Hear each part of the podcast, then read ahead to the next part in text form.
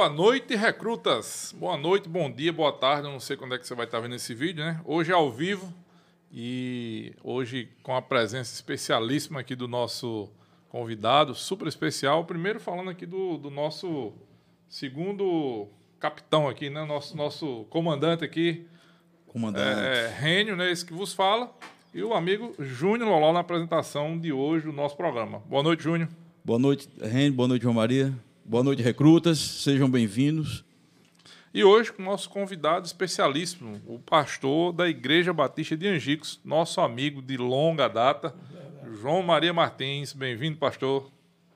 Obrigado, Rênio, Júnior, Everaldo. Para mim é um prazer poder estar aqui essa noite e realmente poder bater esse papo aqui com vocês, né? Exatamente, a proposta é essa. Você, você hoje foi intimado para vir conversar com a gente, vir falar da vida, vir falar da igreja, vir falar de- de, Ótimo, tudo que você ótimo, quiser. ótimo. Hoje a, a, a pauta é sua. João, e enquanto desacelera os batimentos cardíacos aí para adrenalina sentar no corpo, vamos aqui falar dos nossos apoiadores, a quem ajuda a gente a manter essa estrutura aqui no ar, né, Reni? Exatamente. Certo? Então, o primeiro apoiador que eu vou falar hoje é o Terrabit Informática, né, que é A, a, empresa da casa, né? a nossa empresa, a empresa da casa. A gente trabalha com certificado digital em Angicos, né? A gente fornece certificado digital, tira certificado digital para o comerciante e para a pessoa física também, né? E a gente trabalha com software de automação comercial para você que não tem software e está precisando gerenciar seu comércio, o Terrabit Informática é a solução para você. Apoiando nosso podcast também tá Loló Peças, a empresa que faz alinhamento 3D, balanceamento, mecânica em geral. Tudo que qualquer problema que seu carro tenha é com a Loló Peças. Então, precisou, fala com Paulinho Loló no 99 401 7087. Isso, nosso próximo apoiador, esse é forte demais, é o SS Crédito do amigo Sandro. E está aí com uma parceria com a gente, firme e forte aí. Você está precisando de um empréstimo aí, está precisando resolver algum problema mais urgente. Corre lá no SS Crédito que o Sandro resolve sua bronca. Aposentados e pensionistas, né? Aposentados e pensionistas. Show de bola. Nosso próximo apoiador, R2 Web. R2 Web está conosco desde o começo. É o grande provedor de Angicos, a empresa que inovou, né, inova sempre. Traz aí internet em Angicos, Afonso Bezerra, Fernando Pedrosa, Lages. E tem planos de até 200 MB de internet. Então, quer a melhor internet de Angicos? R2 Web. Inclusive hoje, viu, Júnior? Foi feito o upgrade aqui. Arrumaram tudo aqui, cabeado tudo. Hoje temos uma coisa melhor. Hoje a gente está mais, Tá mais equipado. forte, Tá mais equipado. Cada, cada episódio mais equipado. Agora também temos o Bom Vizinho, que é o supermercado é, aqui de Angicos, né? O nosso amigo Isaac Braga, que nos fornece a parte de bebidas aqui. O cara Fornecedor de bebidas aqui, ó. Nota baldão 10. aqui Tiver de- com do- do sede. gelo é Certo. bom vizinho. Bom Vizinho, Bom Vizinho com uma promoção de Coca-Cola final do ano, não fecha para o almoço e abre aos domingos. Tira muito prego de muita gente no domingo, viu? Tira. Bom, outro patrocinador nosso, nosso aqui, outro grande, né? É a Mais Solar. A Mais Solar é a empresa de Angicos que está realizando o seu sonho de se livrar para sempre da conta de luz. Então, você quer se livrar para sempre. Nunca mais você vai pagar a conta de luz. Então, entre em contato comigo. Fala no privado, chama aqui no, no próprio Instagram do, do Pode Tudo. Ou então vai lá no meu Instagram, arroba Souza A, e fala comigo que a gente é, vai realizar o seu sonho de livrar você da conta de luz para sempre. É. E agora também mais um apoiador da gente, que é o apoiador da janta, viu? João? É o tempero de casa da amiga Adaí, da prima do Rende, do Rogério. É a Adaí Rafaela. É isso mesmo. Tempero de casa. Tempero de casa. E hoje temos outro apoiador também, né, conosco, mais um apoiador, é Foco Segurança. Foco Segurança do nosso amigo Lindy Clash. É a empresa que fornece os melhores sistemas de vigilância eletrônica em Angicos e região central. A empresa oferece em Angicos né, vigilância desarmada, ela vende, instala e dá suporte ao seu sistema de segurança. Então é a empresa que você está com problema de segurança, cerca elétrica, serpentina, câmeras, o que você quiser, eles têm tudo. Fala com o Lindy Class, procura o Lindy Class, nosso parceiraço. Vamos, qualquer coisa, fala com a gente que a gente te manda aí o contato do Lindy Class. Certeza. E a C Cortinas foi quem decorou o nosso estúdio aqui para ficar com essa belezura aí. Quem, eu dizia belezura anos 80, não era? Nos anos Hoje em 80. dia, Rapaz, daqui a, que é isso, é por isso que gente- por isso chama a gente tiozão, viu? Anos 80. Verdade. lembra? De belezura. Diga Não, aí. é não. Os dino- Próximo. Os, dino- E- os dinossauros. Nosso último apoiador do, daqui da, do início do, do, do projeto. podcast, né, do projeto, é o Promóveis, né, do amigo Gilcimar. Então você está querendo móveis planejados para sua casa, quer realizar o sonho de ter a casa toda completa, toda no móvel planejado. Gilcimar ele faz o projeto, ele vende e ele instala. Uma empresa daqui de Angicos, entrou agora. Quer dizer, Gilcimar faz muito tempo está no mercado, mas a Promóveis está tá estourando aí. Então fala com o Gilcimar pelo 99 604 5737. E, viu, Júnior, acrescentando também que hoje teremos um fornecedor de janta especial. Agora pensando aí, pastor. Come pizza, pastor? Demais, tudo, demais, demais, demais. então pronto. olha. Demais, você tá Hoje igual o teremos, Além do tempero da casa, hoje vamos ter o fornecedor é, especial do programa do pastor João Maria, um fornecedor de pizza. Então hoje teremos a pizzaria do amigo Albeci, Forno a Lenha. Então prepara, prepara aí, vai escolhendo o sabor que daqui a pouco a gente pede. Eu como Vou frango. pedir online aqui, Albeci. Então, pronto, vamos lá. Vamos lá. Estamos João, aqui é, como eu tô dizendo, é um bate-papo aqui, a gente vai Beleza. Só Tô bater um papo mesmo, a gente vai- conversar mesmo. começar pedindo para você se apresentar para o público aí, e aí, com o decorrer do tempo, a gente vai, Vai bat- vai desenvolvendo vamos aqui. desenrolando. Ah, beleza. Tudo bem. Mais uma vez eu quero agradecer né, a vocês pelo convite. Fiquei bastante feliz, né? E me senti até desafiado, igual, puxa. Mas aí quando eu fui vendo os formatos do, do, do programa e vendo que realmente vocês deixavam as pessoas bem à vontade, então eu fiquei mais tranquilo, né? É, bom, meu nome é João Maria Martins Bezerra. Eu venho de uma família simples, né? Minha mãe eh, era costureira aqui em Gicos e tinha uma- algo interessante. Minha mãe não costurava para mulher. Só para um. Costureira Só para homem. Não, aí é, só costurava para homem, homem. né? Por quê? Porque ela dizia que mulheres eram muito detalhistas. Então ela terminava de fazer um vestido, a mulher dizia: "Ah, dona Vicência, ficou um defeitozinho aqui". Então ela não gostava disso, né? Então o homem não, o homem vestia a calça e dizia: "Não, tá bom demais", né? Então, então- Objetivo. é, então ela, é, então ela não, não gostava muito, não. Então, e minha mãe era analfabeta, né? Meu pai perdi ele muito cedo, é, vítima do alcoolismo. Praticamente toda a minha família, boa parte dos meus irmãos também, eles, eles é, enveredaram por esse caminho do alcoolismo. É tanto que perdi em torno de cinco irmãos para o alcoolismo. Foi mesmo? Né? Cinco eu irmãos para o alcoolismo, é. E é, praticamente eu sou um, um dos únicos que conseguiu, né, que Deus resgatou dessa, dessa hereditariedade aí dentro do alcoolismo, né? Meu irmão Venal também, que é vivo agora, também sofreu muito com alcoolismo, mas agora, graças a Deus, ele parou, faz mais de anos que ele parou. Então, minha mãe sempre teve um sonho. O maior sonho de minha mãe, eu até estava falando na palestra ontem lá no, no João Honório, que o maior sonho de minha mãe era me ver lendo. Porque ela via os meninos da rua, todo mundo lendo, e ela ficava, meu filho, aprenda a ler. Então, para minha mãe, aprender a ler era mesmo que ser doutor para ela. Sei, né? sei. Então, ela tinha essa visão. E quando eu li o primeiro textozinho para ela, eu chega, ela ficou muito feliz, né? Só que a gente, depois que aprende a ler, a gente quer conhecer mais, né? Quer Um conhecimento puxa o outro, né? Então, eu sou essa pessoa, né? João Maria Martins Bezerra. Me sinto é, bastante feliz e alegre hoje pela pessoa que Deus foi me transformando, né? Sou um pecador miserável. Estou aqui pela graça de Deus. Então, tudo que acontece na minha vida, eu vejo sempre o cuidado de Deus, a graça de Deus em minha vida. E me formei na área de pedagogia, né? Sou pedagogo também. É, Freiriano também não. Não, não, não. Então, tá. Então, eu Tá sou. Tá salvo. Salvo, graças a Deus. Tá salvo, graças João. a Deus. Mas, mas, Rênio, aí eu quero ser bem honesto. É, o meu primeiro livro que eu li completo foi um livro de Paulo Freire, é Utopia. Cara, mas na época, assim, né? eu- Sim. A gente tá à vontade, né? Não, tá mas na vontade. época eu achei, eu achei. E, de- e depois, ó, não perca o ponto da sua história, não. Não porque vou perder, quer- não. Não vou perder, não. Quer tirar Eu- você a terreiro mesmo. É, eu, eu, tenho- eu tenho essa, eu tenho essa facilidade de fazer os links, né? De fazer os links, é. João Maria conversa até no sol quente, meu É, exatamente. Eu tenho essa facilidade de fazer os links. Então, eu foi um. Né, depois eu vou, a gente vai explanar mais, mas foi um dos livros que eu Puxa, eu achei maravilhoso. Certo, Na certo. época, né? Eu, eu ouvi aquela história de, de, de utopia, né? Sim. Então, colocando a sociedade de uma forma como tudo era utópico, utópico, Uhum. utópico, que você é quem tinha o poder de transformar e você é que tinha que. Né? Sim, sim. Então, aquilo ali, em certos aspectos, como pedagogo, me encantou, né? Então, li Pedagogia da- do Oprimido, Pedagogia da Autonomia, então, li, li vários livros dele. Agora, então, me informei depois, tentei a área de psicopedagogia, né? Fui até a fase do TCC, então, por questões de financeira, parei.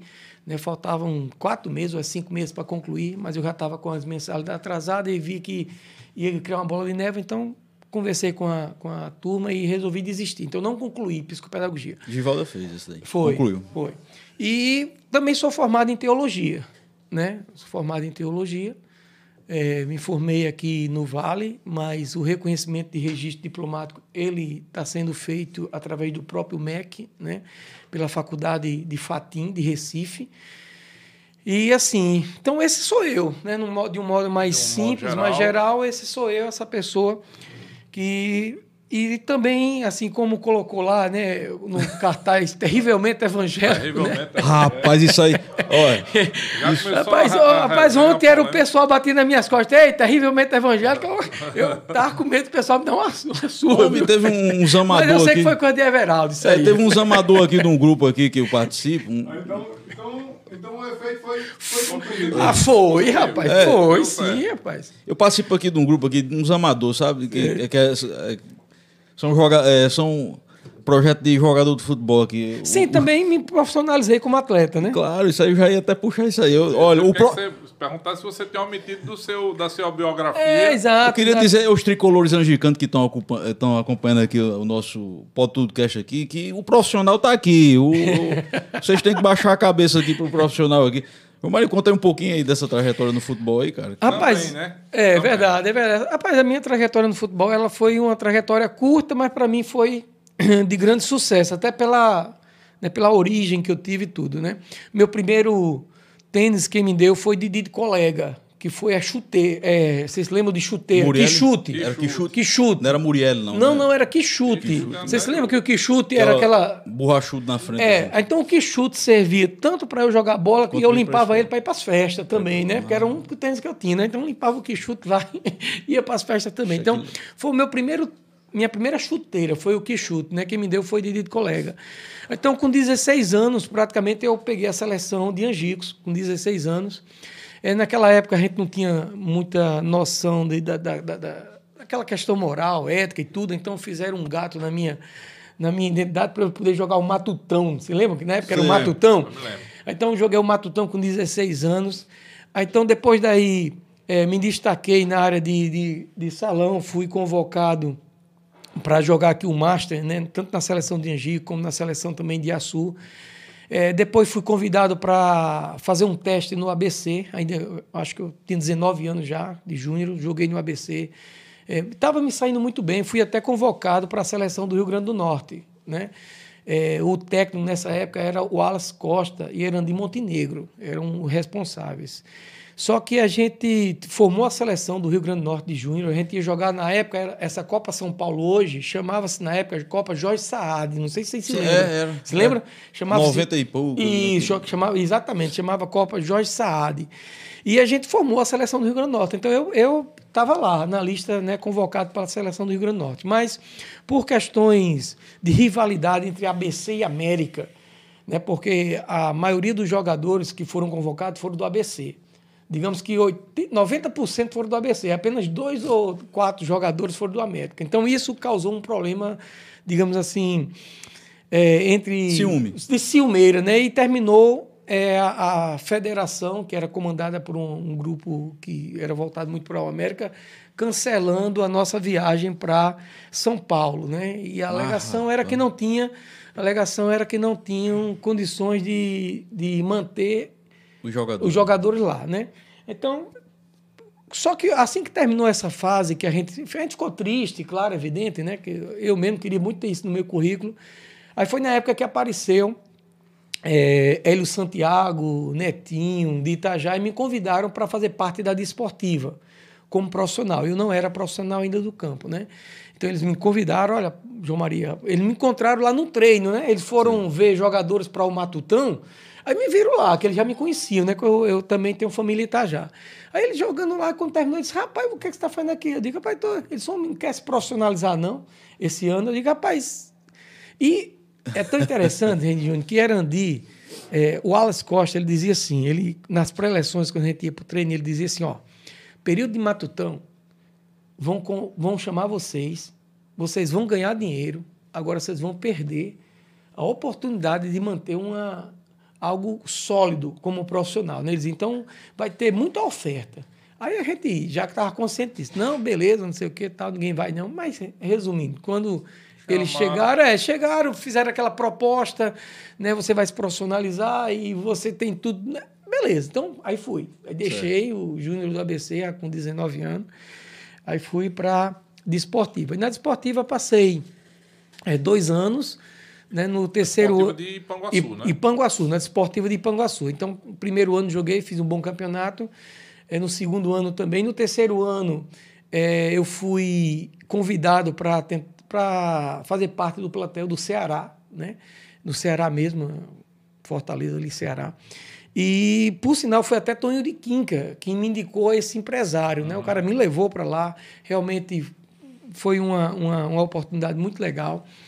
É, tinha terminado de casar, né? esse, esse é o ponto crucial para mim. Eu tinha terminado de casar, tinha terminado de ter minha menina, Valéria, e chegando lá, eu perdi o voo, porque era um voo com todos os atletas que iam fazer tipo um peneirão, que iam disputar um campeonato entre Ceará e Maranhão. Né? Eles disputavam. Então, quando terminava, eles passavam 15 dias fora, quando terminava, então eles selecionavam os jogadores.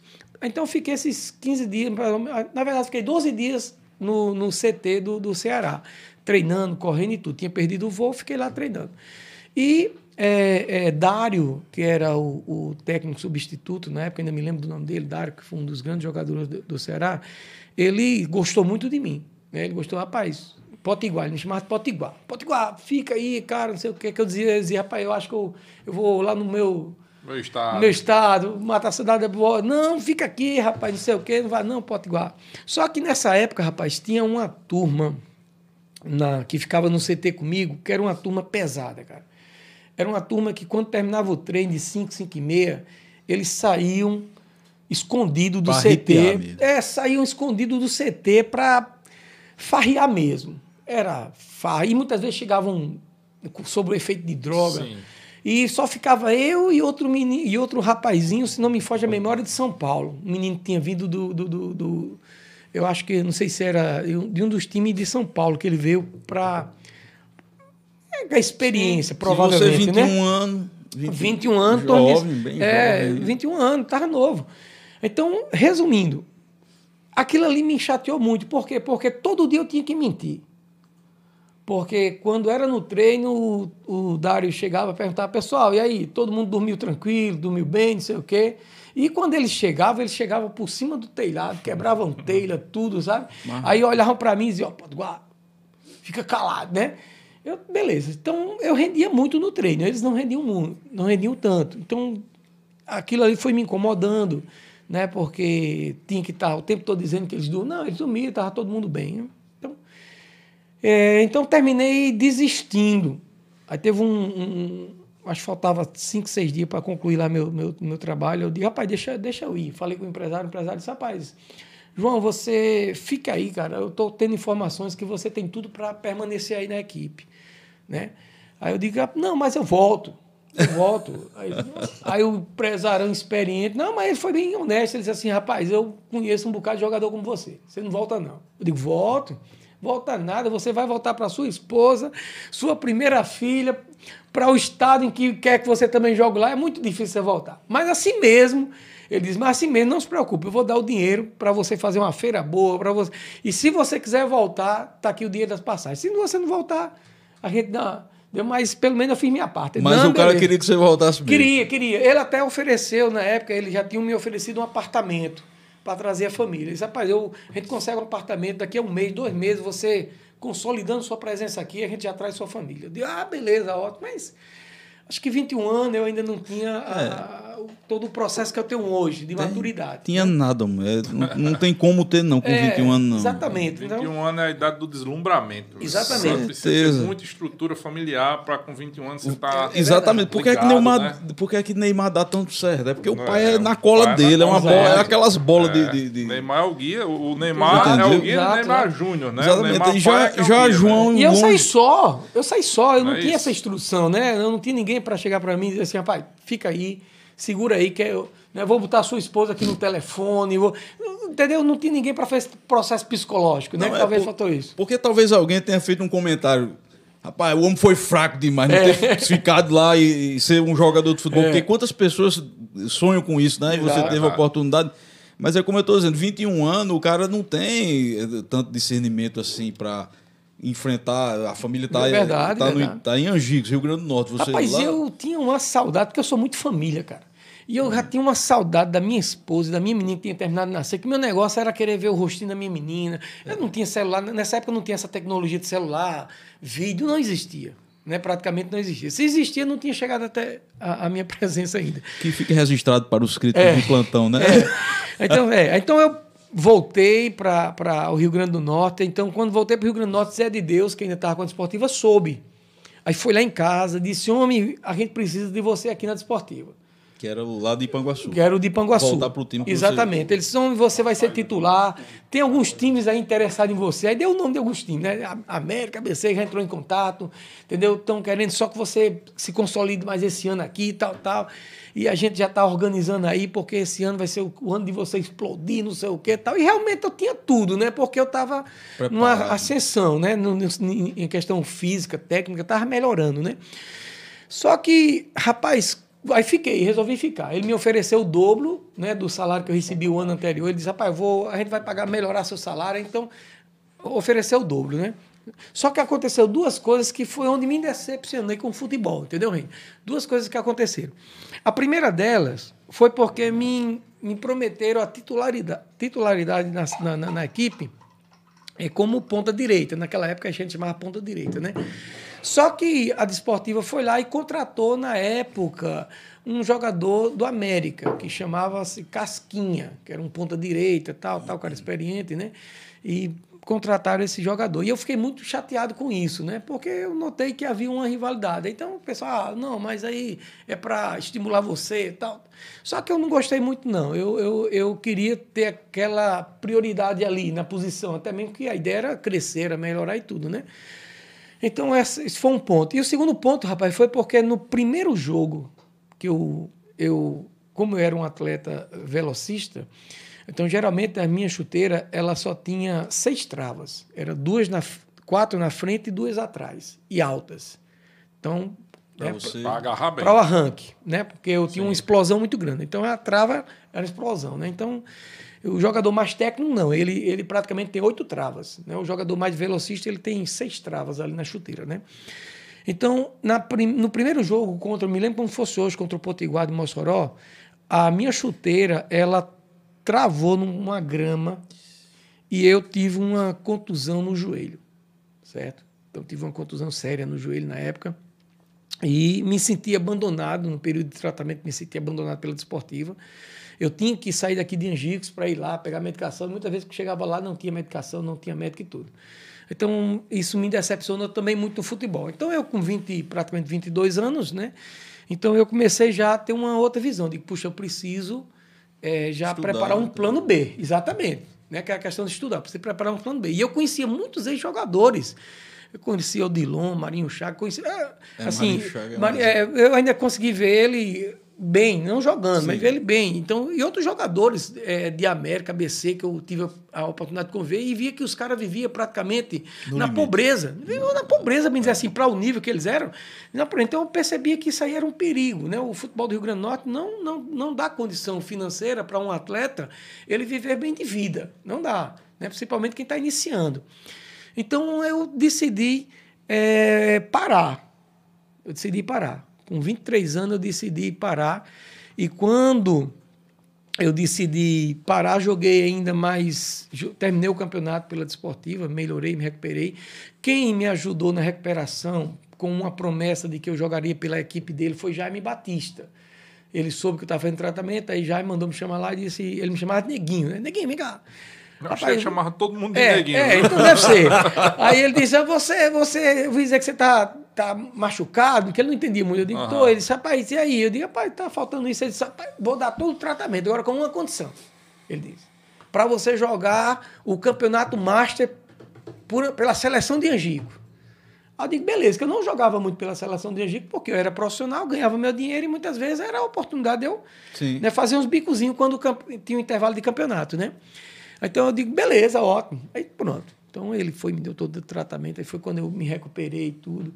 Aí terminei o campeonato estadual, mas terminei já decidido a, a- a parar como profissional. Aí joguei ainda na, no, no, o Master por Angico, fomos campeão, né? Então, mas eu decidi parar e me dedicar a estudo. Certo? Então, parei meu, minha vida como profissional, atleta, parei com 23 anos. E olhe que 23 anos, eu vou falar de uma coisa que você já sabe, 23 anos é quando você começa realmente a se destacar para o futebol. De É o- 23 o a, auge do é físico, O auge, né? é. De 23 Da a matu- 28 anos, da 29 maturidade anos. física, né? Exatamente. Então, é, é- é- então foi ne- nessa fase. Então, muitos colegas meus ligavam para mim, homem, João Maria, não faça isso. Eu digo, não, não, não, vou me dedicar a estudo. Vou, vou fazer magistério, na época era magistério, né? Era, Sim, lá no Francisco era- Vera. é, exatamente. Eu vou fazer magistério. Então, aí pronto. Aí foi quando eu fiz magistério e depois. Aí parei, né? Como futebol. Fiquei apenas jogando O futebol daqui, daqui. local. É, um amador, quando, quando né? chamava em algum canto eu ia e tal. Então parei. e- Então essa é a minha, minha carreira, né? Então eu mesmo que tomei a decisão de parar, né? Por iniciativa própria e também pelo, pelo cuidado que eu comecei a ter do meu futuro, né? Eu comecei a olhar para o meu futuro e ver que eu poderia lá na frente ter ganho muito dinheiro como futebol, como poderia não. Exatamente. Entendeu? Então era uma coisa incerta. Então, para mim, o estudo era mais certo. Sim. né? Buscar um estudo, eu digo, né, o estudo é algo de segurança, que é o que eu ensino muito aos jovens da igreja, a igreja. Estudo é segurança. Você, quando estuda, você está seguro. Agora, quando você fica dependendo, né, no caso, no meu caso, do futebol tal, a idade vai passando, né? É, o futebol tem o risco igual do a- corpo também, É, né? igual a angústia que a gente vai tendo sobre o Neymar ser o melhor do mundo, né? A idade vai passando e a gente, rapaz, ele não vai mais, ele não vai mais não, né? É. Né? A tendência é essa. Exatamente. Então, o futebol pode-se pode -se dizer que foi sua primeira profissão, então. Foi, foi. Futebol foi minha primeira profissão, certo? E, assim, me senti feliz e realizado porque joguei muito. Jogou mesmo. É, e quando parei, assim, passei muito tempo sem jogar bola, acho que passei mais de 20 anos.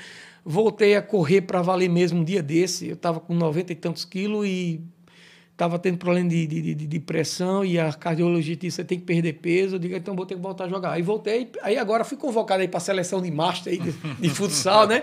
E sexta-feira, se Deus quiser, vou estar jogando aí com o pessoal. Hoje, hoje se Deus quiser, nós estamos, nós estamos na torcida aí para eles passarem pela quarta de final, que é o campeonato do Sírio Dozão, né?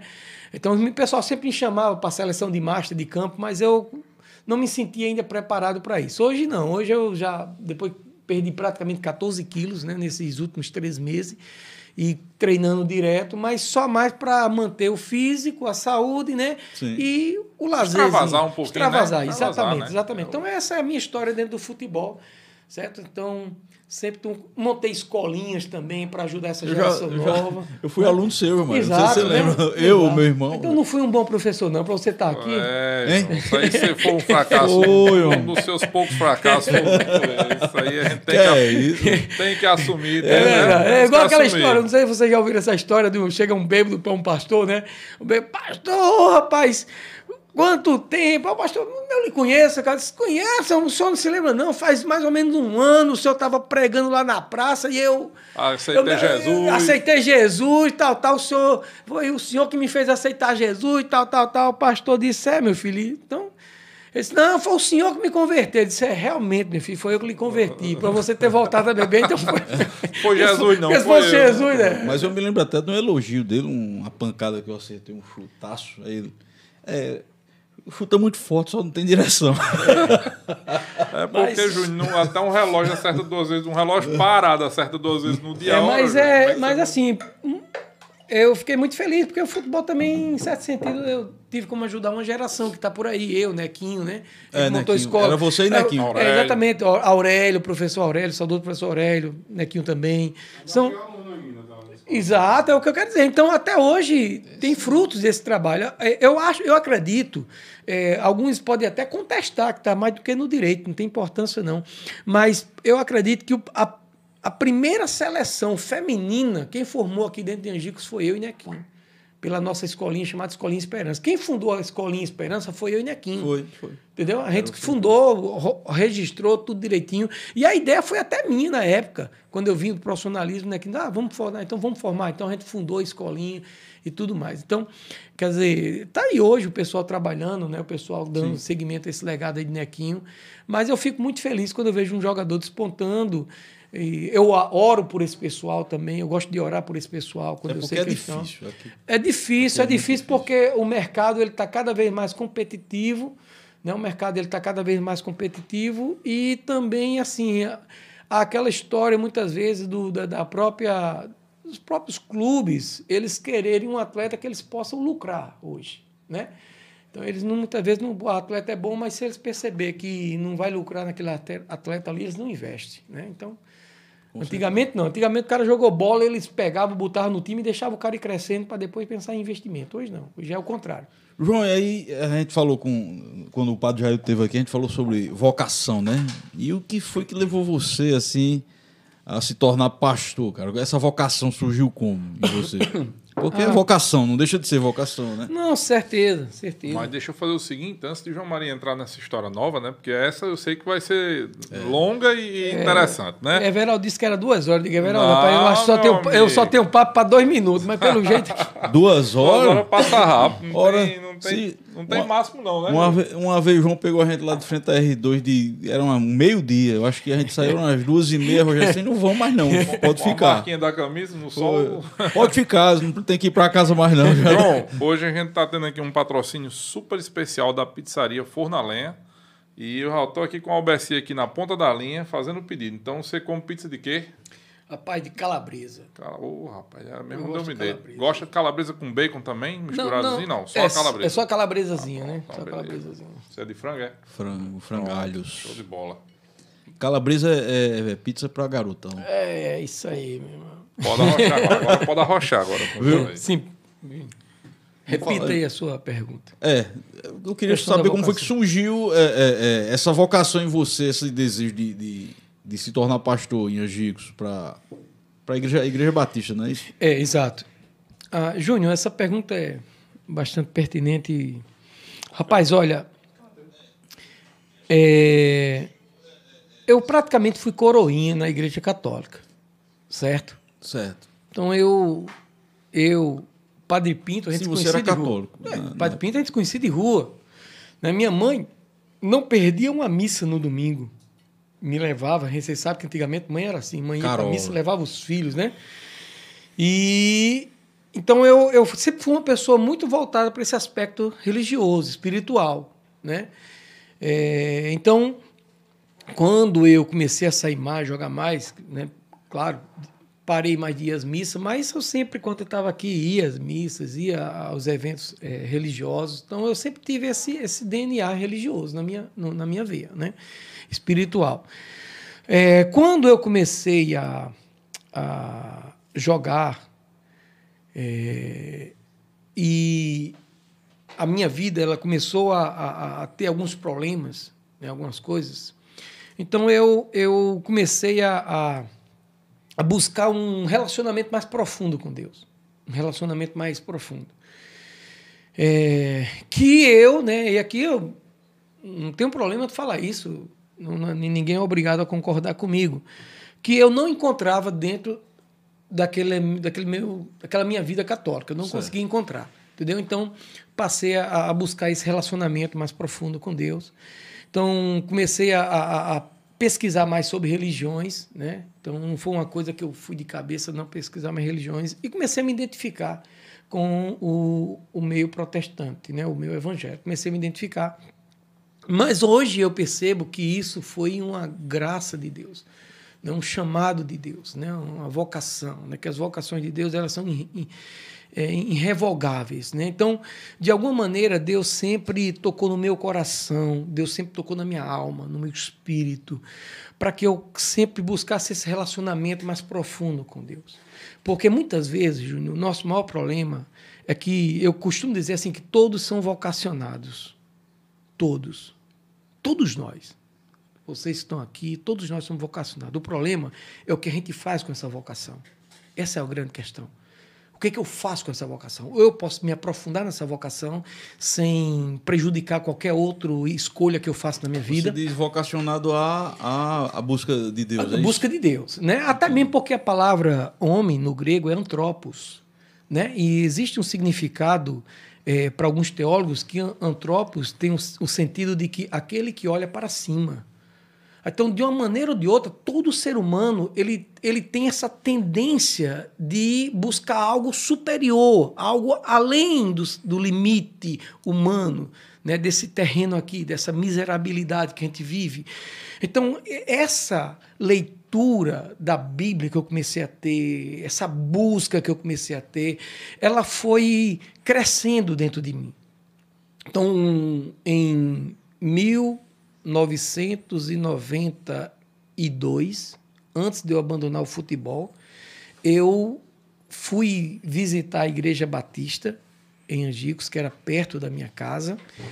O pastor na época era o saudoso Chico Verde, né? Francisco Sim. Verde. E nesse dia que eu fui visitar a igreja, o culto, então me senti muito tocado pela palavra certo? Aquela coisa quando alguém está pregando ali parece que alguém falou da sua vida para ele, né? Então me senti assim. É tanto que foi a minha primeira visita que quando foi no final, antes, que vocês sabem que no final às vezes do culto, não sei se vocês já foram culto, às vezes o pastor, tem pastor que faz o apelo no final, né? Ah, quem quer aceitar, já fui, já. aceitar Jesus, né? E eu acho até que essa, esse apelo ele é um meio estranho, porque quem é que não quer aceitar Jesus, né? Sim, sim. Né? Então, não, é. Então, é, gente que aproveita e vai, uma aceita. É, não, não, não, não aceitei. Não, é é. Às, vezes, às, vezes, o cara diz assim, ah, você tá com você tá devendo no cartão de crédito. É. Aí, o cara, ele tá falando comigo. Tá falando comigo. É. Não, acontece é. Então, o que aconteceu? Nesse, nesse dia, eu me lembro da mensagem, me lembro do paletó, então foi algo muito marcante para mim. Eu costumo dizer que foi o dia em que eu nasci de novo, né? Eu nasci diante de Deus. Até então vivia para mim mesmo, vivia para os meus projetos, para os meus planos, vivia para minha família, vivia para a minha casa. Então a prioridade era eu, depois eu e depois eu. Então a partir daí não. Eu me lembro de uma cena interessante nesse dia. A minha esposa estava sentada ao meu lado e irmão Francisco, né, Chico Verde, perguntando quem queria naquele dia entregar sua vida a Jesus Cristo. Né? E eu já tinha me sentido tocado pela palavra, pelos louvores, então eu levantava a mão. Todas as vezes que eu levantava a mão, minha esposa baixava. Eu levantava, ela baixava. Olha, foi uma, foi uma comédia. Não precisava nem dos amigos. Rapaz, não, é, não, não, não, não, não, Ela baixava. Ela, ela, mesmo. ela baixava. E ela, ela testemunha disso. Ela dizia: não vá não, porque vem vem final de ano aí, vem o carnaval, vem não sei o quê. Eu dizia, não, é. eu acho que umas três vezes, até que eu digo, não, vou, aí me levantei. Aí fui sozinho nesse dia, tomei a decisão sozinho. Então, a partir desse momento que eu me senti chamado por Deus para esse ministério, certo? Então, passei, hoje eu tenho apenas 2021, então eu estou com é, 10 anos, 11 anos de ministério pastoral, mas eu tenho 29 anos, 30 anos que eu tomei essa decisão na minha vida. Então, passei desses 11 anos como pastor, eu passei 19 anos me dedicando, me envolvendo. Estudando. Estudando, assim, sempre, eu sempre fui um cara Quer que dizer, eu, eu Fora gosto. os 11 anos de pastor, você tem mais 19 anos de casa. De, de casa, de... como evangélico. Igreja como, Batista. Igreja Batista. Então, certo. me dediquei muito. Por quê? Porque eu, é aquela coisa, quando você ama algo, você quer conhecer cada vez mais. Sim. É verdade. Certo? Então, eu, rapaz, quando eu escutei a história direitinho sobre Jesus Cristo, que eu entendi que coisa que eu não entendia. Eu sei que hoje, eu sei que muitos entendem, mas quando eu ia à missa que dizia assim: "Eis o Cordeiro de Deus que tira o pecado do mundo", eu nunca entendi aquilo. Eu nunca entendi. Por que Cordeiro de Deus que tira o pecado do mundo? A pessoa quer esse Cordeiro de Deus é Jesus Cristo, beleza? Mas por que Cordeiro? por que a ideia de cordeiro? Por que não Ei Jesus Cristo que tira o pecado do mundo, né? Porque Cordeiro. o pessoal sacrificava, né? era E- e- exato, muito Não, bem. mas Então, o que João quer dizer é o seguinte, aqui a, a- na, na igreja evangélica, a, a linguagem era mais simplificada. mas Não era uma linguagem Certo. muito figurada, Não, muito, e, entendeu? E, e você tinha a facilidade de sentar, é, o, o líder lá, o pastor, ele sentava com você, discipulava você, ensinava todo o processo. Então eu passei a, a- a ficar assim apaixonado pela Bíblia. Certo. Então, quando eu comecei a entender que todos aqueles sacrifícios do Antigo Testamento eram uma tipologia do Cristo que já viria, né? do, do Redentor, do Salvador. Então, tudo aquilo que no Velho Testamento estava escrito tinha um, um- um- acenava para um futuro. E não uma coisa simplesmente por estar ali, entendeu, Reino? Sim. Não, não é uma coisa por- simplesmente por estar ali. O cara lê e diz: não, isso aqui é Antigo Testamento, deixa para lá. Agora, o Novo Testamento. Ah, a gente vive agora o Novo Testamento. Não, a gente vive a Bíblia por inteiro por completo. O- Você não vai entender o Novo Testamento sem o Velho, você não vai entender o Velho sem o Novo. Então, um complementa o outro. Então, essa paixão que eu passei a ter, certo? Quando trata de vocação, então eu passei a ter essa paixão pela palavra, por Cristo, e é isso que me move até hoje. certo? Então é isso que me move. Então eu, eu me sinto privilegiado em Deus ter, de alguma maneira, eh, me acordado, me ressuscitado para essa vocação, para esse relacionamento com seu filho. Então foi dessa maneira que eu comecei a me envolver com o Evangelho de Cristo. Foi a partir do momento em que eu comecei a me sentir, digamos assim, eh, incompleto eu vou usar esse termo, incompleto concernente a Deus. Então eu precisava me completar. Então hoje eu me sinto completo no sentido de vocação. Então amo, eu amo o que faço. Amo, é tanto que eu vim para cá, eu não podia deixar de trazer a Bíblia. Eu trouxe até uma Bíblia para vocês fazerem um blindezinho, né? Está consumada aí, ó, para vocês Aham. fazerem com a turma que está vindo, e também de Blausio Bessa, também de poesiazinha, tá bom? Para vocês fazerem um brinde aí com quem está Esse é participando. que vai Braulio pra. Fátima, né? É que ia, né? Ia. É que ia. Agora, João, eu noto que você é muito apaixonado mesmo. O jeito que você fala, que você se expressa, realmente mostra que você. Mas é, é, é, assim, é, Jú- Júnior, eu não sei se você vai compreender o que eu quero dizer, mas quando eu entendi que, que eu não sou nada, certo? Não no sentido, não no aspecto humano em si, né? De, de- buscar algo melhor para você, não, mas no, no- aspecto de relacionamento com Deus. Quando eu entendi que eu não sou nada. Então eu percebi a, a grandeza dessa graça de Deus. A graça, graça, o termo graça quer dizer favor imerecido. Então quando alguém diz assim, rapaz, fulano eh, recebeu uma graça de Deus é porque foi algo que ele não merecia, mas ele recebeu Sim, Né? acontece, tem, tem gente né? que fala isso. É, então, a graça, então, graça é, é algo que você não merece, você recebeu. Então, a salvação, a Bíblia diz que a salvação é pela graça de Deus. Então, você, você não tem o que fazer. Você não tem o que fazer. E, e talvez lá na frente, quando a gente for bater aqui, talvez vai surgir outras perguntas, aí a gente vai tratar sobre essa ideia de salvação dentro da concepção protestante e dentro da concepção de outras religiões. Né? Então, é, foi isso.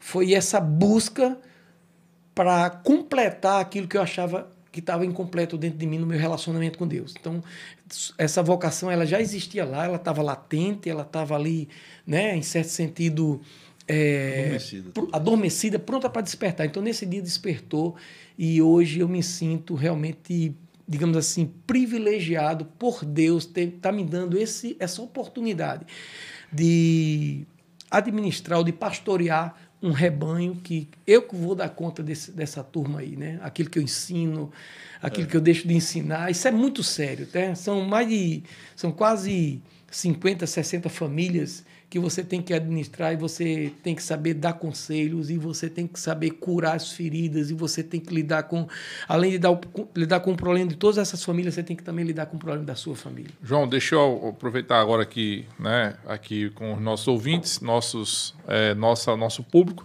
e a gente vai fazer o seguinte: quem fizer, é, vamos sortear tanto a Bíblia, vocês querem uma Bíblia, né? Bíblia. O, o está consumado aqui Isso. é uma Bíblia e o livro do Braulio Bessa, que então, pelo que eu estou entendendo, converteu-se. Agora é evangélico, não, não, não, É, É, só. porque eu gosto de algumas leituras. Tá, entendeu? entendi. Beleza. Ele é porque ele- poesia que transforma, eu achei É, que fosse até um, é. um- um- Então a gente vai sortear os dois livros com quem fizer perguntas no Instagram, tá? Não, não adianta fazer pelo YouTube. As perguntas que vierem pelo nosso Instagram, se quiser fazer a mesma pergunta no YouTube também pode fazer, não tem problema. A gente está acompanhando a live pelo YouTube e pelo Instagram. E quem já curte, quem já curte, quem já segue o Pod Tudo Cast. Então, se você é seguidor do Pod Tudo Cast e for lá e fizer a sua pergunta, não é a melhor pergunta, é qualquer pergunta que for feita hoje. Ao final, a gente vai fazer aqui um sorteio entre quem fez as perguntas e aí a gente entra em contato com você pelo Instagram para ali entregar o seu livro. Então, hoje, dois livros aqui, uma Bíblia e o livro do Braulio Bessa, Poesia, Poesia. que Transforma. Muito bom. Presente do nosso amigo João Maria Martins para o nosso ouvinte. Eu sigo Nosso o Instagram, eu posso fazer perguntas? Não? Não, você não, Você já não tá pode, fazendo não. Você já está Você fazendo. Você já é um privilegiado, deixa de coisa, deixa É de suas coisas. Pois é, João. Aí quando você decidiu aí ser pastor e tal, os amigos, quando você decidiu entrar na igreja, os Rapaz. amigos, Calma. os amigos. Porque você Rapaz, sabe como é os amigos, né? Rapaz, é, Os é, amigos. eu, eu senti uma certa dificuldade nesse aspecto, Júnior. E vou dizer uma coisa que eu fiz na época, porque me senti tão pressionado a fazer. Por quê? Porque surge aquela conversa. Ei, agora é crente, só quer ser santo. Você sabe muito bem disso. né? É, eu sei demais. Ah, agora é crente, só quer ser santo. Agora não, agora não, não, não quer mais isso. Rapaz, eu, eu me sentia muito pressionado. Então eu, eu já Mas quando você entra fase- jovem, né? Quando É, você entra jovem na é, coisa. e eu já estava começando a beber. Sim. Certo? Eu já estava começando a beber, eu já, já tinha uma turma de farra, eu já estava entrando naquela fase de tomar uma para almoçar. Né? Churrasco. Já estava sério já. Estava né? sério. Então, e, e eu comecei sério. tarde, né? Uhum. Eu até, até depois eu estudei uma pesquisa que diz que quanto mais tarde você começa no Pior. alcoolismo, não, eu entendi, o cara diz o contrário. Quanto Hum. mais tarde você começa, mais fácil tem para você sair, Ah, né? sim. Entendeu? É mais fácil do que você iniciar novo demais, né? O Por- processo é porque muito mais a, a dependência química é menor, né? Exato. Você passou menos tempo exposto E- ao Exatamente. álcool. Eu passei dois anos só, entendeu? Mas me doía muito, porque eu me lembrava da minha mãe, o sofrimento que minha mãe tinha com a questão do alcoolismo, né? Meus irmãos, foi muito sofrimento para minha mãe com a questão do alcoolismo. Meu pai morreu por causa de alcoolismo e tudo mais. Então, é, quando eu tomei essa decisão, eu, eu tomei a decisão, decidi mudar de vida. Certo? Do que fosse preciso, eu acho que foi uma decisão tão radical, né? terrivelmente evangélica, né? Aproveitando aí, né? O, Ou entrando, né, pega no deixa aí. é. Então foi tão que muitos dos meus amigos eu tive que me afastar. Por quê? Porque todas as vezes que eu me encontrava com eles, ou que eu estava no ambiente, eles, ou então que eles me viam passando, eles me chamavam e diziam, pai, toma só um golinho de cerveja. E aquilo ali me incomodava. Certo? Alguns me Você até queria ficar com os amigos, mas. mas aí essa com aquela situação- insistência não dava, não né? dava, não dava. E, né, então, é como se eu fosse uma espécie de criança que não soubesse o que estava fazendo e eles querendo me Ensinar, me, né? me ensinar. Então, aquilo ali me magoava muito. Eu digo, então, é tanto que até meu irmão, Venal, quando ele estava numa mesa de um bar que eu ia passando, que eu me dizia, rapaz, chama aí João Maria. Ele, dizia- ele, dizia- ele até hoje ele dizia, ele dizia, não, chame não. Chame não, que ele não gosta de, de estar nesses ambientes, não. Então, eu mudei de ambiente. De um modo geral, mudei de ambiente, eh, mudei de amizades, não deixei os amigos. Né? Não, não, não deixei Conhece os amigos. eles do Conheço eles tudo. E muitos deles que me criticavam no início, hoje Estão com você. são evangélicos e estão comigo. Entendeu? Alguns fazem até parte da Igreja Batista. Outros se dedicaram mais ao próprio catolicismo, né? Sim, então, muitos. Então, então eu, eu, eu sofri muito com a reação das pessoas que eram próximas a mim. É, a minha mãe, é interessante que a minha mãe, né, como eu falei a você que eu tinha o hábito de ir para minha, com minha mãe à igreja e tal, minha mãe, quando soube, minha mãe foi lá dentro pegar uma foto da minha primeira comunhão e disse assim: olha, você é dessa lei, viu? Você é dessa lei. Você Era é a católico. lei, né? A lei era católica. né? Você é católico, né? Então foi muito interessante esse dia, né? Mas graças a Deus também minha mãe terminou com o tempo se convertendo, né? Conhecendo o Evangelho. Eu gostava de ler a Bíblia para ela, sentar com ela, conversar. E ela dizia assim: meu filho, ela por ser analfabeta, gente, eu achava interessante ela dizer assim: meu filho, olha, como é que eu vou crer ne- nesse livro aí?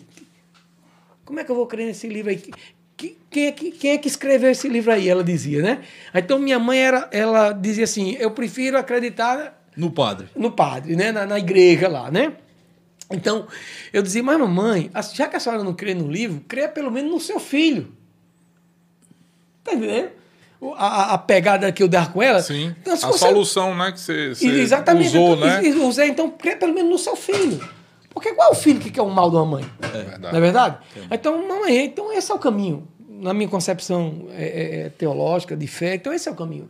Então, aos pouco ela foi. Mas terminou ela tomando a decisão através de uma irmã minha, que ela amava demais, essa irmã, não sei quantos anos fora, quando veio, veio também evangélica. Aí essa irmã minha, conversando com ela, levou ela para a igreja lá e tomou a decisão por causa da irmã. Não foi nem porque, porque pelas minhas influências, mais pela influência dessa filha que fazia anos que ela não vinha, quando ela descobriu que a filha estava evangélica. Então, as reações foram variadas, né? Foi várias. Tive muito apoio também, algum- algumas pessoas.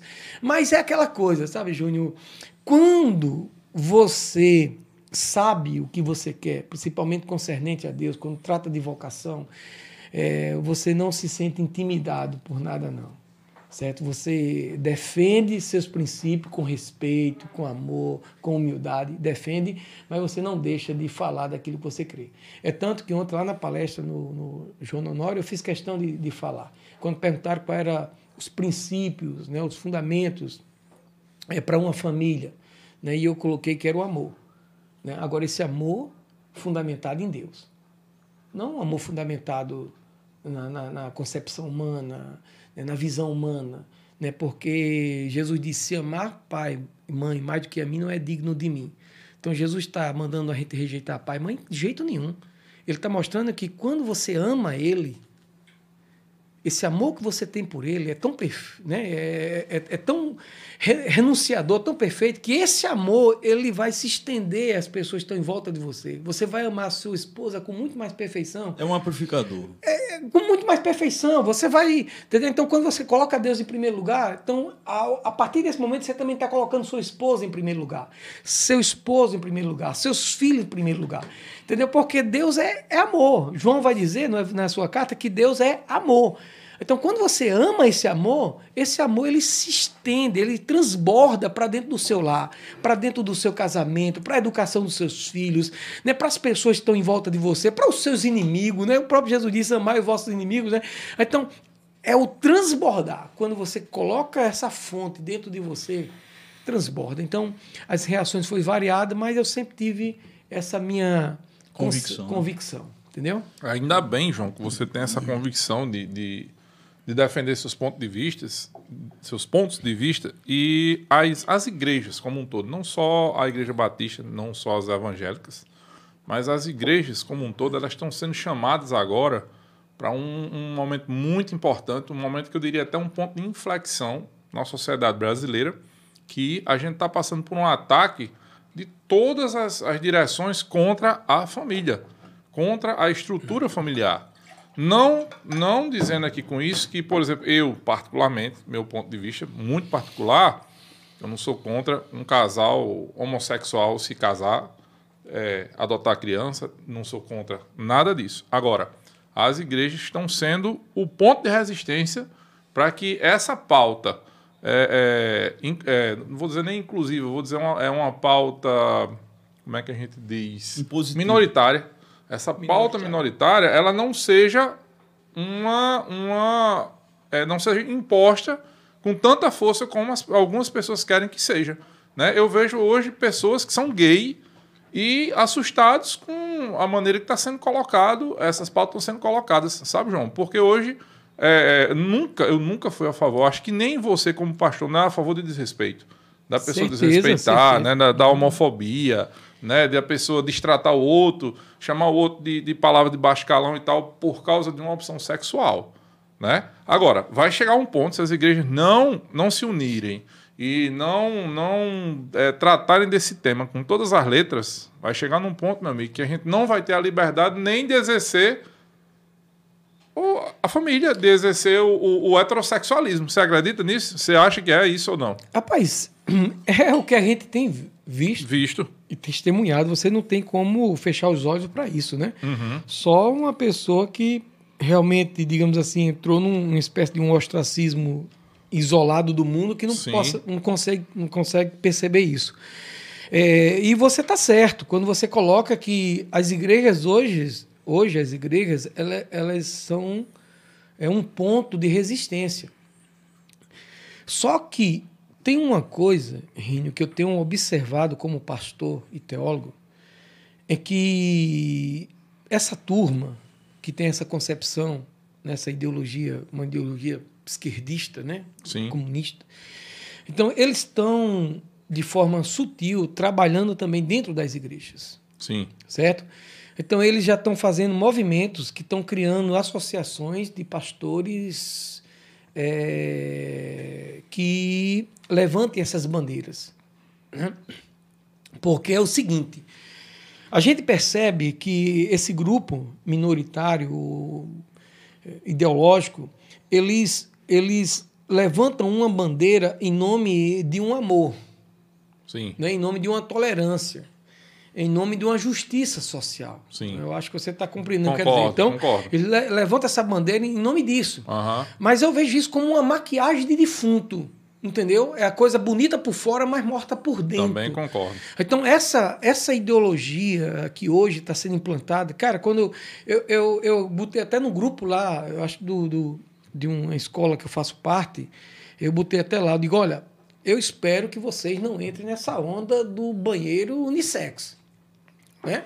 Digo, eu espero que vocês não entrem nessa onda, porque a- a- o modismo parece que ele fala muito mais É forte do que, não- princípios. É uma conta que não fecha, João. Exatamente. Essa conta então, não fecha. então o- o- o- esse, esse ponto de resistência hoje, ele continua sendo um ponto de resistência. Mas deixa eu falar uma coisa aqui pra você. Já lhe atrapalhando. Agora vamos Pode começar a atrapalhar o nosso amigo Pode pastor. Que, veja bem, mesmo as igrejas sendo um ponto de resistência, mesmo as igrejas defendendo com toda a sua convicção o que é que elas pensam, né? São entidades privadas, isso aí ninguém pode chegar e dizer, João, mas o certo, não. O certo é o que vocês acham que é certo. Vocês que eu digo, a comunidade batista, exato, como exato. qualquer outra igreja, né?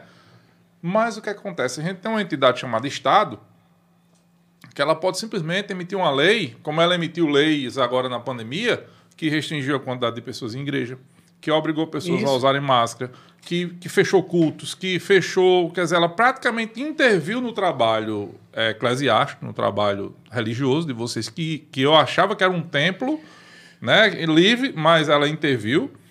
E imagine, João, uma lei municipal hoje, uma lei municipal hoje que diga assim, qualquer ponto que funcione de forma pública tem que ter banheiro unissex. Vai ter que ter banheiro unissex, amigo. É verdade. É e aí, entendeu? É, mas é aí? onde eu quero chegar. Eu sei. Certo? É onde eu quero chegar. A grande questão que essa separação de Estado igreja era para ser respeitada. Só que não foi. Nessa Mas o pandemia Estado não foi. respeita Não, ninguém. não foi, não foi, não foi. Nem igreja, a nem gente, nada. a gente percebe que o Estado, o município ditou regra, ditou norma, e tudo isso em nome do amor ao próximo. Sim. Né? O que eu quero colocar é isso. Então, sempre esse tipo de, de ação do Estado que restringe liberdade, Sim. sempre é em nome de um, algo maior. É, com certeza. Certo? O nosso maior problema, que aí a gente vai, a gente já sabe que a gente vai enfrentar isso aí, porque isso aí também, em certo sentido, é escatológico, é bíblico. Está previsto, né? Está previsto, a gente vai, vai chegar um momento, vai chegar um momento em que o Estado ele não vai poder interferir nas, igre- nas igrejas como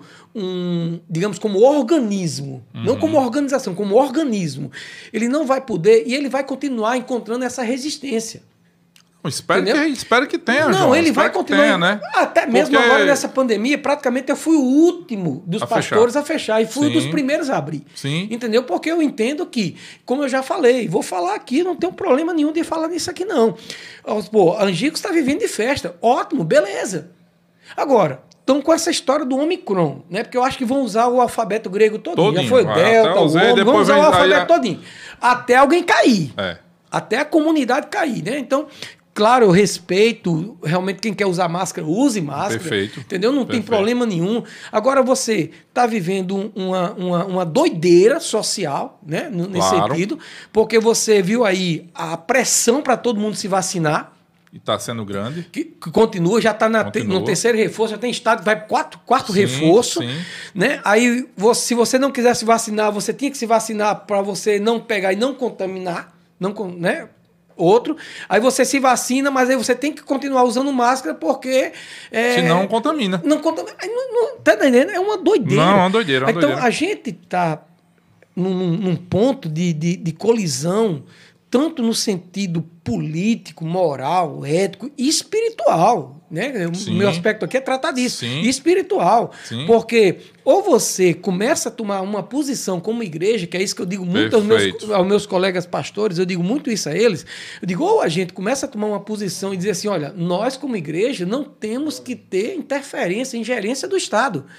Certo? Naquilo que é como cidadania, beleza, mas naquilo em que nos impõe a restrição, porque é como você disse, Sim. se a gente não tomar cuidado, vai chegar uma hora que o Estado vai dizer é proibido ler a Bíblia em Não, público. E, ou então vai dizer, sabe o que, João? Se um casal homossexual chegar na igreja lhe pedindo o casamento, você vai ter que realizar. E Exata- aí, meu amigo, onde é que fica a Exatamente. sua liberdade de, de, de, de fé, de Exatamente. crença? A gente até já comenta, já fala sobre isso, né? Que vai terminar pa- pastores sendo presos, Presos. padres sendo presos, né? Vai começar as perseguições religiosas, Sim. que isso acontece, como já aconteceu na Venezuela, né? De Tá colegas na Bolívia agora. na Bolívia, colegas nossos, pa- pastores sendo presos porque não pode pregar no meio de rua. Está sendo uma forma clandestina, cara. Sim, Os caras estão pregando o evangelho escondido. escondido. Entendeu? Então, por que, que o Brasil ia ser diferente com essa ideologia sendo implantada aqui? Exatamente. Quem é que, quem é que pode garantir isso? Então, Exatamente. Então, o, o que eu penso, René, é o seguinte, que aí eu volto para as escrituras. Sim. Né? É, tudo aquilo que vai contra os princípios do evangelho, aquilo que nós cremos, aquilo que eu creio, eu não tenho problema de resistir né, de botar, levantar a bandeira e dizer, olha, eu não concordo com isso, é, a gente precisa levantar a voz, a gente precisa reclamar disso, a gente precisa tomar decisões, porque a gente sabe que a gente só vai mudar essa realidade se a gente também colocar políticos ou pessoas que realmente elas também tenham esses mesmos princípios cristãos, né? valorizar a família, princípios que não sejam a favor da própria ideologia de gênero, da liberdade religiosa. Por isso que eu digo ah, sem problema nenhum de que hoje a comunidade evangélica ela precisa ver quem, em quem está votando, em quem eu estou votando. Entendeu? Em quem eu estou votando? Puxa, esse cara, esse cara é, é um, um simpatizante do evangelho, mas defende aborto, defende ideologia de gênero, defende a, a, a restrição de liberdades religiosas. Peraí, então não dá. Não dá. Pode ser meu melhor amigo. Né? Porque às vezes a gente vota por isso, né? O cara- Perfeito, a gente perfeito. sabe que o cara tem Tanto- uma, uma pensamento diferente, a gente diz, não, mas é meu amigo, eu vou dar um votinho a ele, né? Tanto- E quando o cara entra lá, você não vai se. Tanto que nessa época da pandemia, eu digo a todo mundo que a primeira grande decepção que eu tive foi com uma pessoa que eu votei para vereador. Por quê? Votei para vereador, ah, vamos lá, e é isso, vai ser isso, vai ser aquilo. Quando chegou na pandemia, eu chamei ele aqui no, no, no, no- no, no, Facebook. E aí, meu vereador, como é que vai ser? Não, é porque a maioria do meu público é a favor de fechar tudo. A maioria dos meus eleitores vai, tá, então É, perfeito. Um abraço. né? Tchau. Exato. E, Pra e mim já era. Outra, eu, dentro desse, desse Não, mas falando que assim, porque olha como é importante a gente conhecer, quem é Conhecer, o cara certeza. a fundo, né? Certeza. Não só na época da, da, da eleição, ah, é, tá, é lindo, é maravilhoso, é muita proposta de, de inovação e tudo mais. Depois que entra, meu amigo, é estatista, depois que entra, tá ali e não quer ser atingido, entendeu? E, João, não, fala. Não, é isso mesmo. Eu estou concordando com você, é isso mesmo. O, o- a minha maior preocupação hoje em dia é essa. É, eu, eu, eu, eu- quero até pontuar isso aqui, Rênio e Júnior Everal. É, por que, é que eu me identifico como de direita? Certo? Que eu me identifico. É, eu, eu costumo dizer que o, o pastor, o, o evangélico, ele, não, ele, ele não, não tem que dizer que é de direita ou de esquerda. Ele- o princípio dele é o evangelho, é a Bíblia. Certo? É a Bíblia. Certo. Então, dentro dessa concepção ideológica da, ma- mais da, Mais da, da ala direita, mais conservadora.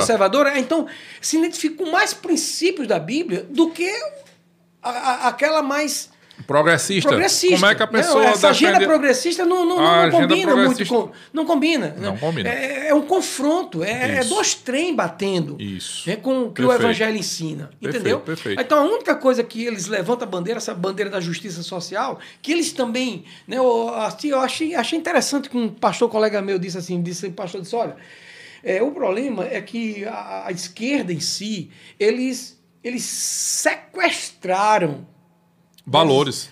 valores da Bíblia, sequestraram a questão da justiça social. Eles colocam a justiça social porque é muito bom, cara. Você Ele chega. é um comunista. né? né? Para Ah, ele, Jesus é comunista. é, Jesus é comunista, Jesus só pensava, só pensava nos pobres, quando na verdade isso é, uma, isso é uma falácia. Jesus pensava em todos. ricos e pobres. É tanto que Jesus foi sepultado num, num, sepulcro, num sepulcro de um senador, um cara rico. É tanto que quem sustentou os ministérios de Jesus Cristo eram mulheres de homens ricos.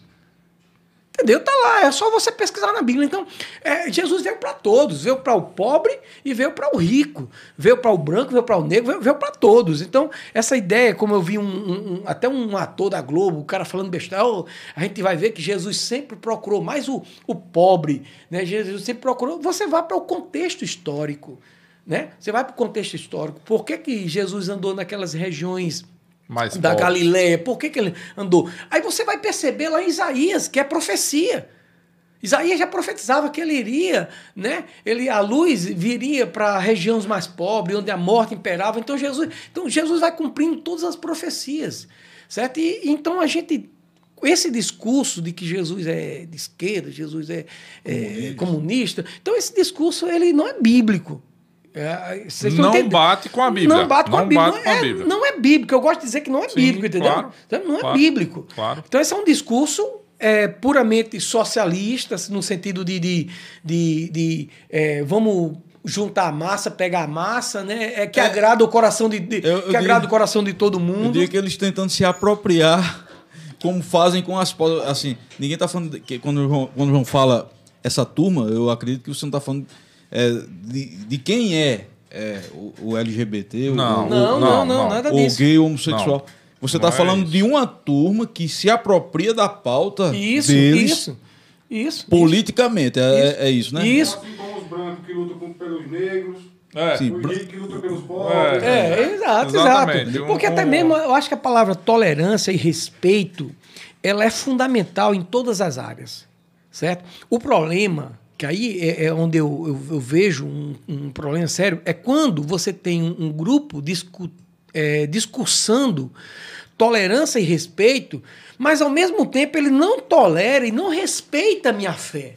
Não tolera e não respeita os meus princípios. Não tolera eu dizer que sou a favor da família tradicional. Não tolera eu dizer que sou contra o aborto. É, Então, esse Entendi, discurso, para mim, é um discurso de falácia. Entendeu? A tolerância que eles pregam desde que você tolere eles. É, E- é, é a exigência que você é- tolere ele, a exigência que você respeite ele, mas nunca o contrário. Nunca o tava- contrário. Então, quando eu falo de, de, de grupo, é, Júnior, eu também estou falando de um de grupo que se apropria dessa ideia como, como algo sistemático. É, João, por exemplo. Entendeu? Vamos lá, vamos dar um exemplo aqui pra gente deixar bem claro o que é que a gente tá falando, para depois também o pessoal dizer que o Pode Tudo é um reduto de direita, ultradireita. Não, calma. É, não é né? Não é assim. É, Não, é o é- entrevistado é que está com. né? Não, exatamente. Você está colocando. Mas aí vamos lá, vamos lá. Veja bem. É, vamos falar de movimento negro. Quem é que pode ser contra negro? Não existe. Existe ser contra negro? Sua igreja tem negro? Tem. É bem-vindo na sua igreja? Demais. Não é? Então como é que eu vou dizer não, mas é porque eu sou a favor do movimento negro? E quem não é, meu amigo? Quem não é a favor do movimento negro? É, você- quem, é que, quem é que acha lindo, maravilhoso no tempo que o Brasil era escravo, escravocrata, Quem é- que quem- matava, que trucidava, arrancava peles? do- Quem é que vai aplaudir Não, isso, isso companheiro, né? Então eles colocam de uma forma que existe quem é a favor do movimento negro e tem quem é contra o negro, mas não existe ninguém que é contra o negro. É aquela velha coisa. Não existe se- ninguém que é contra homossexual. Agora, porque você é a favor do negro, você vai ser negro? Não, você não dá pra mudar de cor, né? A gente não dá, pra, Exato, não dá exato. mudar de cor, entendeu? Agora, eu sou a favor do negro. Já eu sou contra a cota. Porque eu acho cota uma covardia. Eu, mas é eu individualmente, entendeu? Quem quis- quiser ser a favor de cota, seja. seja, Pra, Beleza, vamos aplaudir. E eu sou a favor de cota no seguinte aspecto, Reino. Eu sou a favor da cota social. Independente de você ser negro ou de você ser branco, entendeu? Já que o Estado não consegue dar uma educação que Ex- presta a todo exa- mundo. exatamente, né? exatamente. Aí a solução é baixar um pouquinho a régua. A, a régua, Para aquela pessoa que tem menos chance. Exatamente, né? porque às vezes você. é, eu tenho, eu já vi exemplos né, de, de pessoas. é, vamos estar nesse sentido negro, que a gente não está falando aqui de forma pejorativa, negro. Não. é, Da cor negra. terem, da cor negra ter direito a determinadas cotas, sendo pessoas que vêm de famílias abastadas. Sim. E pessoas brancas que vêm né, de uma família pobre, Pobre. simples, não têm o direito. A, Não teve a mesma régua, a né? mesma régua. Mesma entendeu? régua. Pra Ah, direito era àquela mais- cota. Ah, você é É. branco, então não importa. É, tá- então- não importa se você está passando fome, se você está lá embaixo da, É- da ponte, mas você é branca, então você não tem direito a cota. É muito fácil, João. Um governo de esquerda, como a gente viu que aconteceu no Brasil, meteu universidade em todo canto, meteu IF em todo canto. Mas por que, que não investiu na, na- no ensino, ensino fundamental, básico, meu né? amigo? No Ensino básico? básico, por que certeza. não investiu? É. Por que, É, que não mudou? A gente precisava do ensino básico de qualidade para quando esses alunos chegassem no IF, quando chegassem na universidade, não depender de cota. Verdade. Entendeu? Então hoje, se a- por isso que eu não sou a favor da cota, porque eu acho que você mudar a régua e não mudar o sistema de ensino, o sistema de ensino é que é o problema, não é a régua. Não é, Também, ok, verdade. é uma solução, tudo bem. né? Eu prefiro ser contra, mas respeito quem Não, seja a favor. Não, é, eu também. Entendeu? Eu tenho essa, essa concepção, porque, assim, a gente, a gente vive em um momento muito crítico no nosso Brasil, né? É tanto que ontem eu assisti uma palestra de um missionário é, haitiano é, na minha na minha na minha convalidação de teologia e ele falando que o Brasil ele, ele, ele fala várias línguas. Eu, eu acho que ele fala umas 10 ou 12 línguas. E ele anda no mundo inteiro. Então, ele falando, dizendo isso, que o Brasil está chegando num momento que o Brasil vai ser crucial para o mundo. Ele dizia muito isso. Eu achei bem interessante o que ele disse. Ele falou no sentido missio, missiológico, né, de missões, no sentido escatológico e no sentido político. Ele disse, irmãos, o nosso, a nossa nação ela poderá fazer grande diferença em outras nações. Porque ah, o, Brasil ele, ele é uma nação em potência, ou em, em crescimento, O Brasil potencial. né? alimenta o mundo, né? Exatamente. Então, ele, ele tratando disso. Então, eu achei bem interessante, porque porque a gente que é aqui brasileiro, muitas vezes a gente não, não, não tem esse cuidado com a nossa nação.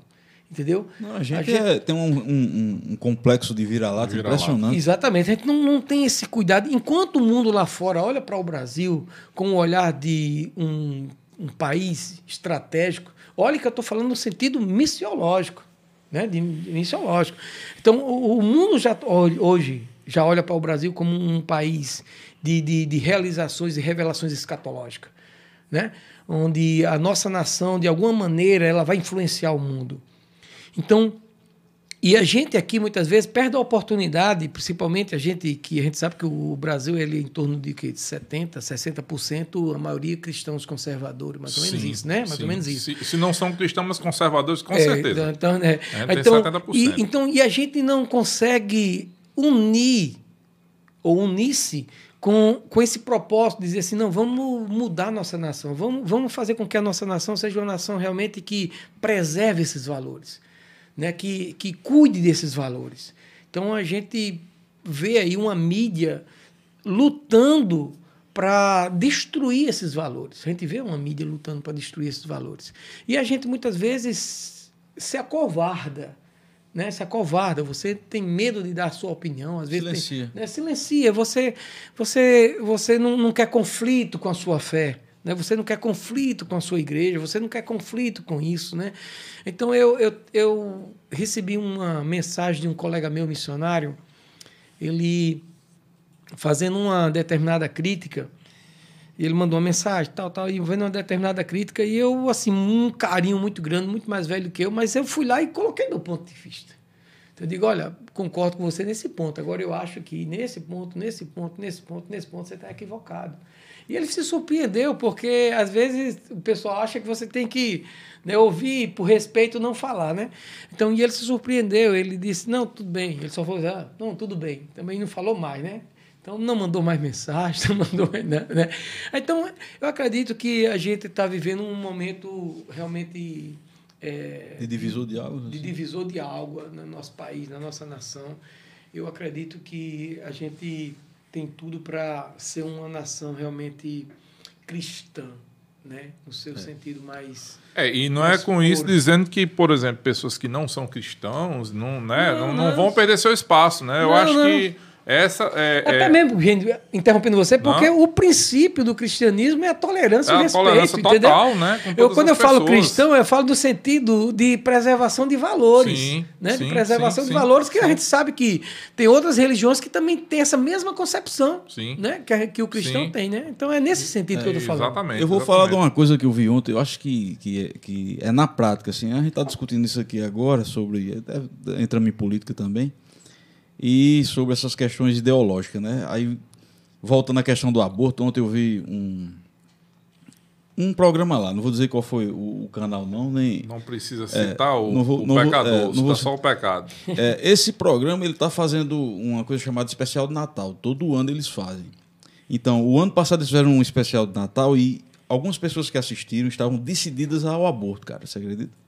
Quando eles assistiram esse especial, cancelaram o aborto. Aí os caras mostraram 17 crianças que nasceram Por causa do programa. por causa do do programa. programa. Coisa Por causa do maravilhosa, programa. né? Enquanto tem alguns canais que simplesmente eles. É, é, é, é, um- é são canais que tentam promover o humor, que de humor. Assim, não, não atingem em alguns momentos o, o objetivo. Pegam Jesus, É. transformam ele num homossexual e não sei o quê. Assim, tudo bem, quer fazer a graça, quer que seja engraçado, não está atingindo é, é, o objetivo. No meu ponto de vista, assim, em alguns momentos eles não conseguem atingir. É um canal que, que faz humor, né? A gente ri com algumas coisas, realmente, mas em algumas coisas. Mas não- a gente não- tá vendo o exagero, Júnior. É. Quando você vê o exagero, né? Quando digo, você vê que não, é o que eu tô querendo dizer que quer não fazer soma. uma piada, Que né? não soma. Quer fazer Aí- uma. Quer dar um ataque, né? É. Não soma. Não, eu digo assim, não soma. Você, você, aí, aí você se reapropria da, da, da, da coisa boa, vamos dizer. Esse canal salvou 17 crianças que divulgaram. Que, pô, imagine, Imagina se não foi não muito mais. né? Os, que, os que não gostam de se expor, que, Isso. que iam abortar, que não, que não abortaram. Verdade. Entendeu? Rapaz, o- o- você entendeu? não- você então não- você se reapropria, entendeu? Você, Você- se reapropria da, do, do que estão se apropriando. Você não dizer assim. quis falar do canal que fez o especial do Natal, não, tudo bem. Agora eu posso falar do canal que fez o, o Jesus Gay o ano passado, que é o Porta dos Fundos. E esse ano fez um Jesus no puteiro. Foi. Quer vi. dizer, é um desrespeito, João, tão descabido, Verdade. tão imoral, que se, se um canal conservador faz uma piada dessa, Ah. um símbolo, né? Das pautas que eles defendem, quer dizer, com um negro, É. com um LGBT, Exato. com não sei o quê, com um muçulmano. Pode ter certeza. O STF mandava prender no outro dia Não todos é, os que fizeram é, parte do é. canal. Mandava prender até quem curtisse o vídeo. É Não verdade. nem dúvida. É verdade. A gente está vivendo essa ditadura, aí. Ditadura da justiça. Da justiça, A pior ditadura que existe é a do judi- judiciário, porque você não tem para quem recorrer. né? verdade. Quando você tem uma ditadura de um, de um líder, quando você tem uma... Mas a do judiciário é a pior que tem, porque eles já são instância superior. E aí, cara? O que a Verdade. gente faz? Entendeu? Muito triste, muito triste. Eu acho isso uma, uma tristeza. Os caras querem fazer piada com Jesus? Ok, ninguém É, vai tirar deles pior- essa, mas só que eles estão vendo, João, que eles estão se recolhendo a uma. in- é, é, como é que a gente diz? Uma. in- Totalmente sem importância. Estão se recolhendo a, a, né? Insignificância. Uma insignificância. Pronto, a palavra é essa. Então, Eu acho que não atinge o objetivo, que é o humor. atinge, Não, atinge não, atinge. atinge, atinge não, porque até mesmo, é, eu vou até dizer assim, eles são vítimas das suas próprias piadas. Porque a partir do momento em que eles, eles criam essas piadas e eles dão a liberdade para que as pessoas também possam censurá-los. Com certeza, Né? claro, claro, então, claro. então você, você começa a perceber que eles perdem muitos seguidores. Perdem muitos. Né? Eu, eu, eu me lembro que teve um, um- um- os postos do fundo, acho que também Ano passado, no ano retrasado. passado foi eu, eu- muita gente Deixou de Abandonado. seguir. abandonou, deixou de seguir. Deixou de seguir. né? E o cara sabe que o cara perde dinheiro ali, né? Uhum. Perde dinheiro ali. Então, o, o, o problema é assim. é, eu vou botar uma coisa aqui para vocês, que é o que eu penso. É, só quem é atingido com tudo isso não é Jesus. Não. Não. é o próprio ser humano. É.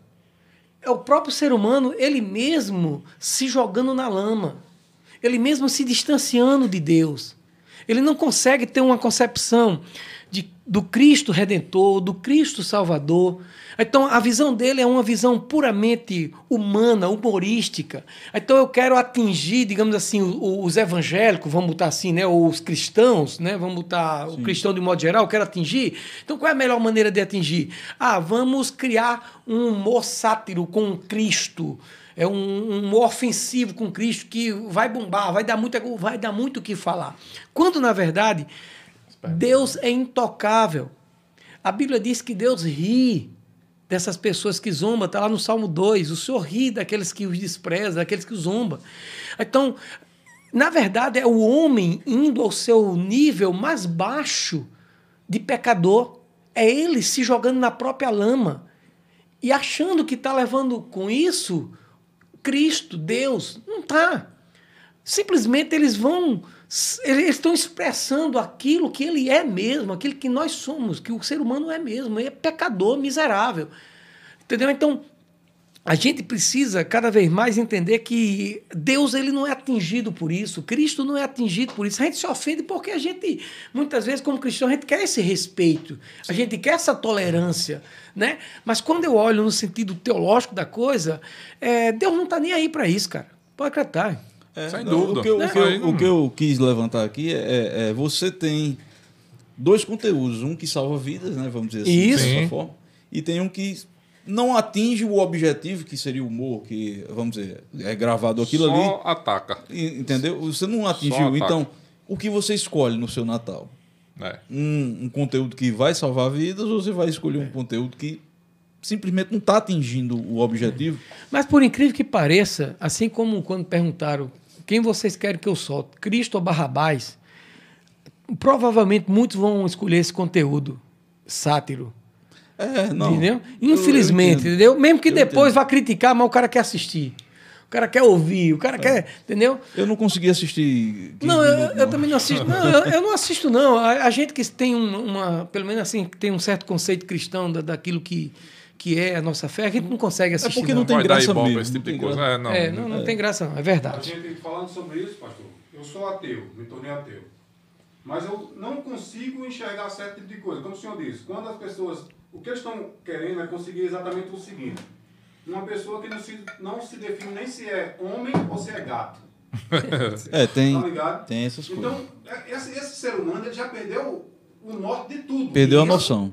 Então é isso que eles Exato. querem. É, é, é, colocar todo mundo para assim, Dentro espalhar do... todo mundo, né? Por quê? Porque se a gente não tem um, algo em comum, a gente vira frágil. É a, aquela velha é, estratégia do colonizador nos anos, né, ali no século XVI, dividia para conquistar. Maquiavel. É eu chegava ali numa, numa, tribo indígena, o que é que eu fazia? Eu dividia, né, ali entre os índios. Dividia, é. conquistava o mais fraco, depois conquistava o mais forte. É a estratégia de qualquer predador, né? Qualquer é. predador faz isso. Ele, é. ele corre, ele faz aquela confusão na, na, eu acho que o nosso papel no podcast é, é nisso. A gente vai trazer pessoas aqui esquerdistas sem problema nenhum. Aí por quê? Porque a gente quer, quer dialogar. É, é isso tá. Aqui é o diálogo. A gente Quem tá para dialogar com um, um meio termo, né? Entre, a, entre tudo. Exato, exato. Não, é essa é a ideia. Eu acredito que vocês estão de parabéns nesse ponto. Vocês conversam conforme a, a, perspectiva do entrevistado e, ao mesmo tempo, colocando pontos de reflexão. Eu acho que Sim. vocês estão perfeitos nesse ponto. Não, Certo? Eu acho, eu me sinto muito tranquilo aqui com vocês, né? Até meu menino disse assim: ah, pai, você vai para lá, você vai ficar bem demais, porque é só um uhum. pessoal também que tem um pensamento bem parecido, parecido com, o senhor. Seu... Eu digo, sim, meu filho, eu não tenho culpa. É. Me convidaram, né? Eu vou para lá para conversar. É, então... Mas assim, não, não é nem questão do pensamento. Assim, se você analisar bem, é, é, é o pessoal tem uns, umas, algumas pessoas que, que dizem que eu defendo o governo e tal e tal. Diz, me digam uma defesa que eu fiz do governo. Uma. Me diga uma. Não, você faz. Me diga uma defesa, só uma. Eu não faço defesa de governo. É porque na questão não é nem defesa. Não, não a, a é questão porque, é assim, posicionamento é, ideológico. Quando a gente vai conversando, aí, aí, o pessoal começa a confundir. Ah, esse cara é. É, é bolsonarista. É bolsonarista. É, exatamente. Aí eu digo, não, mas me diga onde foi que eu defendi Bolsonaro. é, exatamente. Aí o problema cara, é não, você defende. Aonde me diga uma defesa. É, o problema é porque quando você defende um princípio, pelo, o pessoal lhe associa logo a um, a um, a um lado político. Exatamente. Mas se você defender um princípio, ah, peraí, princípio é. Ah, então era isso. Entendeu? Que é o que eu sofro muitas vezes dentro das redes sociais. Né? Às vezes, quando eu coloco alguma coisa, ah, colocou porque é bolsonarista. colo- E às vezes não, nem tanto. Entendeu? Então, coloquei por causa de princípio que eu creio, da maneira que eu creio, entendeu? Então, É, do nin- jeito você- que- ninguém vai desassociar disso aí, E não. você Júlio. vê, você, você, É estranho, eu acho estranho. sabe? você tá se queixando porque o pessoal diz que você defende o governo e aí você é bolsonarista. E no meu, no meu, na minha posição, eu sou libertário. Então, sendo libertário, eu sou contra o governo. Você é até contra eu sou Bolsonaro, contra você o é. governo. Eu sou contra Bolsonaro, eu sou contra agora. Agora, veja bem. Eu não deixo de ser eleitor, eu não deixo de ser cidadão brasileiro. Exato. Então, em 2022 nós temos uma escolha. E aí, qual é o candidato que eu vou escolher? Aquele que quer mais Estado ou aquele que quer menos Estado? Né? Nessa pandemia, qual foi, qual foi o líder do executivo que se posicionou a favor da liberdade e qual foram os que ficaram contra? Exato. Então, esse tipo de pergunta eu tenho que, que, que fazer para todo Que mundo. é o que todo mundo tem que fazer. Entendeu, Eu- João? Eu, eu tenho que fazer a minha análise, a minha reflexão diante das ações do governo. Lógico, né? Claro. E, e eu acredito, Rênio e pessoal, que essa pandemia ela veio para realmente a gente poder Refletir muita refletir coisa, né, cara? Muita coisa, né? principalmente muita nesse coisa. aspecto político, né? Isso, Saber realmente quem certeza. está interessado no país e quem está interessado no seu próprio Exatamente. barriga. Eu acho que do aspecto político a gente já vem refletindo há muito tempo, sabe? Ah, Na minha opinião, a gente já vem refletindo já. de- Não, sem dúvida, Júnior. Mas eu, tô entendendo o que é que o João quer dizer. Porque, assim, certas, certas reflexões, a gente, às vezes, por uma- até por uma questão de, de não, ir- não ir fundo na filosofia e na política, a gente não pensar. Mas, por exemplo, quando um, um determinado candidato chega, ou um candidato não, um, um determinado governante chega lá e diz o seguinte, ó, você agora só se matricula no curso na UFESA se você tiver vacinado. Isso. Esse cara está influenciando diretamente na sua vida. Isso. Com né? certeza. Então, de onde veio essa decisão? Foi do governo federal? Foi o STF? Foi a governadora do estado? Foi quem foi? De onde é que Exato. vem essa decisão? Eu sei que essa decisão influencia diretamente na minha vida. Então, essa presença do estado forte, fortíssima na nossa vida, antes ela passava meio que despercebida. Não, Porque a gente, quais as a gente obrigações era que você tinha? doutrinado a não perceber. A não perceber. Sim, né? exatamente. A gente, Você a é gente, doutrinado, não, você a é gente não você é assistia doutrinado um a TV pagar- Senado, um TV... Você é doutrinado a pagar imposto achando que você está bancando a pobreza do Brasil. Rapaz, eu vou dar um E a exemplo. gente tá bancando Vou dar um a exemplo. riqueza do Brasil. Verdade. Eu vou dar um exemplo de igreja. Igreja. Quando os primeiros missionários vieram para o Brasil, é, o, o discurso que era colocado dentro das comunidades evangélicas que eles estavam plantando, primeiro, a, a própria, o próprio catolicismo não permitia que muitas igrejas tivessem o mesmo modelo dele. Talvez vocês não saibam, mas, mas isso é história. Quem proibiu de muitas igrejas evangélicas, tempos evangélicos, ter imagem foi a própria igreja católica. Quem proibiu de muitas igrejas evangélicas ter o mesmo aqueles modelos barrocos e tudo mais, foi a própria igreja católica que proibiu, não permitia. Então tinha que ser diferente. Tinha que fazer um prédio, tipo uma casa. Então, praticamente na época Tem era que se essa. diferenciar. Para né? diferenciar, exatamente, para diferenciar. Ó, essa aqui é a nossa, essa daqui é, o- é os protestantes. E um dos discursos que os pastores, líderes, missionários norte-americanos, holandeses, espanhóis, europeus que vieram para o Brasil, era assim: não se envolva com política, porque senão nós somos extraditados. Entendi, João. Entendeu? Então, esse eu, eu digo porque é história. Sim, a história do, do, da, das minhas raízes de fé.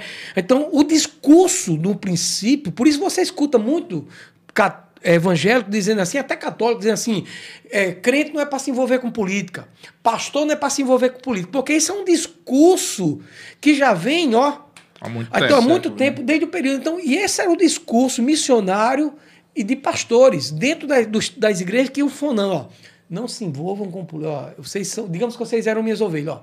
Não se envolva com política aí, não, porque se vocês se envolverem, eles vêm a mim. Uhum. Então, esse discurso era plantado na mente das igrejas ou dos membros evangélicos.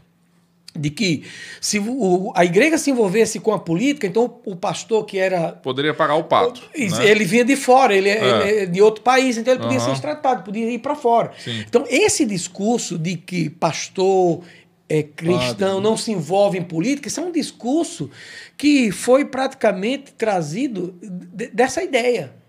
De, de não ter complicação, principalmente no meio evangélico. Então, por isso que até hoje tem, tem pessoas que dizem assim, ah, pastor não é para se envolver com política. E eu digo assim, rapaz, você está enganado. O pastor ele é um político em si. Né? Ele, ele, ele vota, né? ele, ele não vota, ele dá sua opinião e tudo mais. Então, é, muitos não sabem disso. Que quem implantou esse discurso de que pastor, até mesmo padre, ou crente, não é para se envolver em política, é, é, um discurso que vem de, uma, de um período em que havia realmente um medo de muitos missionários e pastores serem extraditados.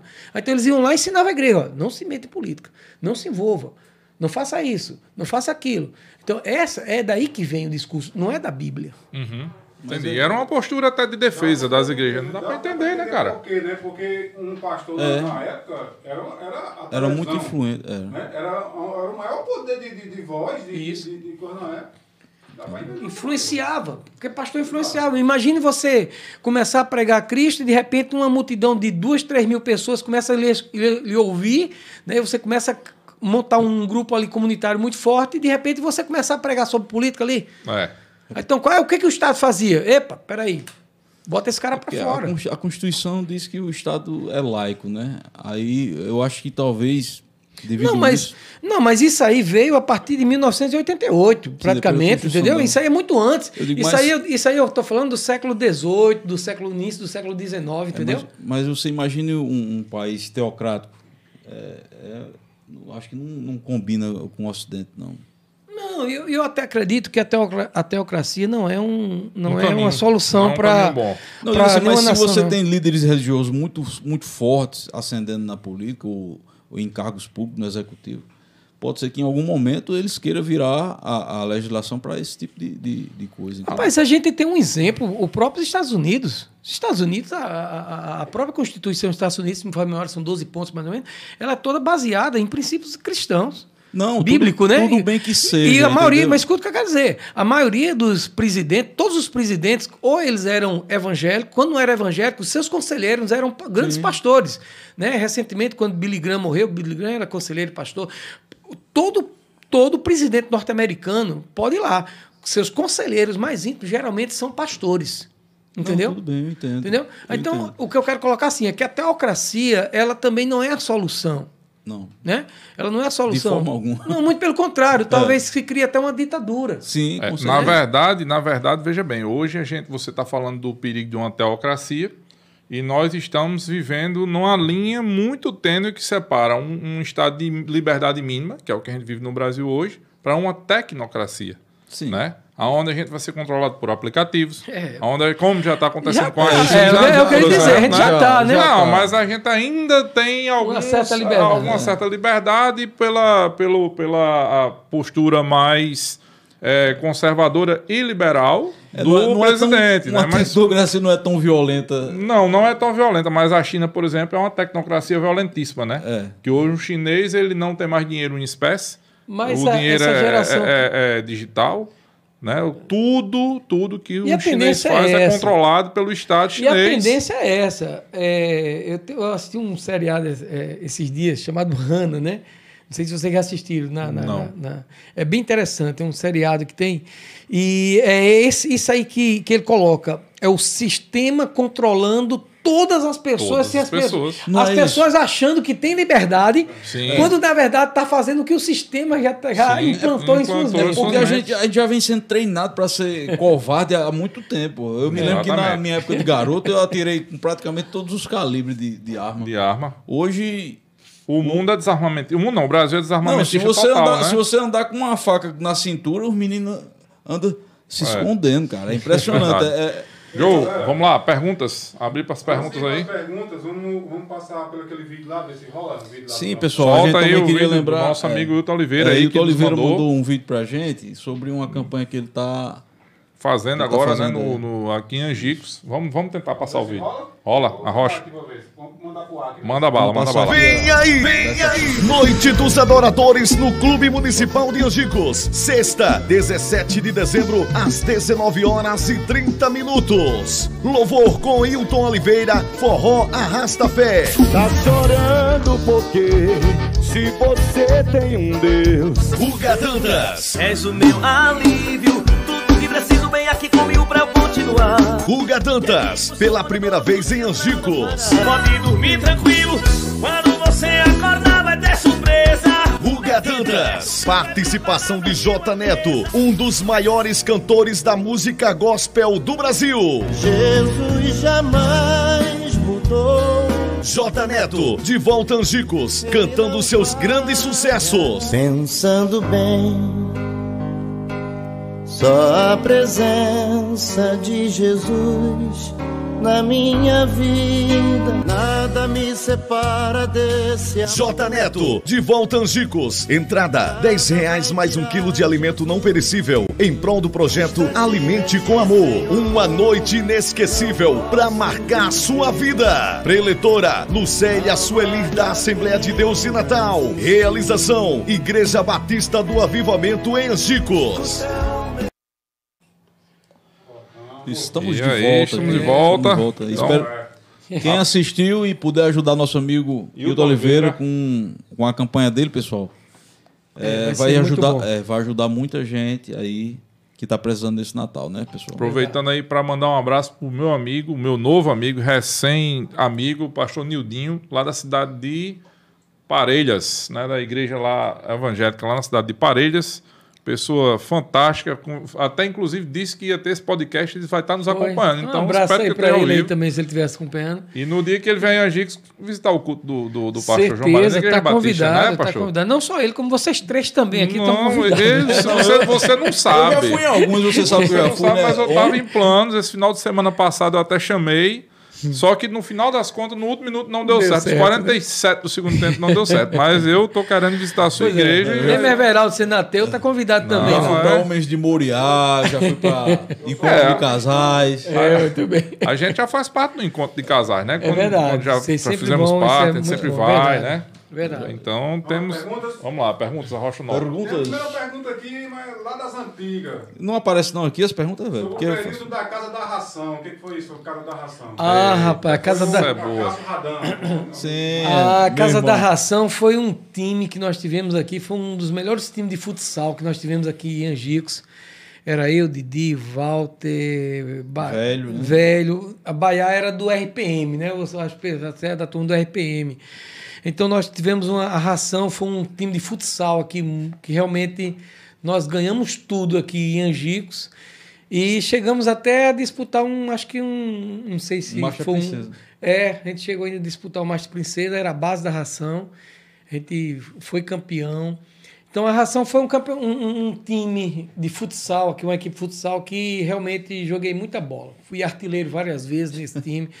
Eu acho que um dos jogadores mais artilheiros era em campeonato era eu, praticamente aqui em Angicos. né? E a gente ia- ia- ia Mas não foi na época que Carneiro era, técnico. Era. Carneirão, Foi, né? não, Carneirão. Aí Carneirão foi técnico. Rapaz, Carneirão é um, é um, é um herói, cara. Carneirão, Carneirão para aturar esses caras tudinho, só faltava tirar a paciência do coitado. isso Mas Carneirão foi um dos grandes é, colaboradores, apoiadores do futebol de Angicos. Depois eu não sei o que aconteceu, que ele se decepcionou, abandonou. Mas Carneirão era daqueles que pegava realmente na, na rodia e, e ajudava muito mesmo. E a cada rações ele também teve uma época que ele foi técnico, a gente ganhou tudo. Foi um, foi um período muito bom mesmo. Ah, tem outra aqui, aqui é um pouco mais sentimental. Porra. A nossa amiga Givalda. Já se sentiu em algum momento na sua vida abandonado por Deus?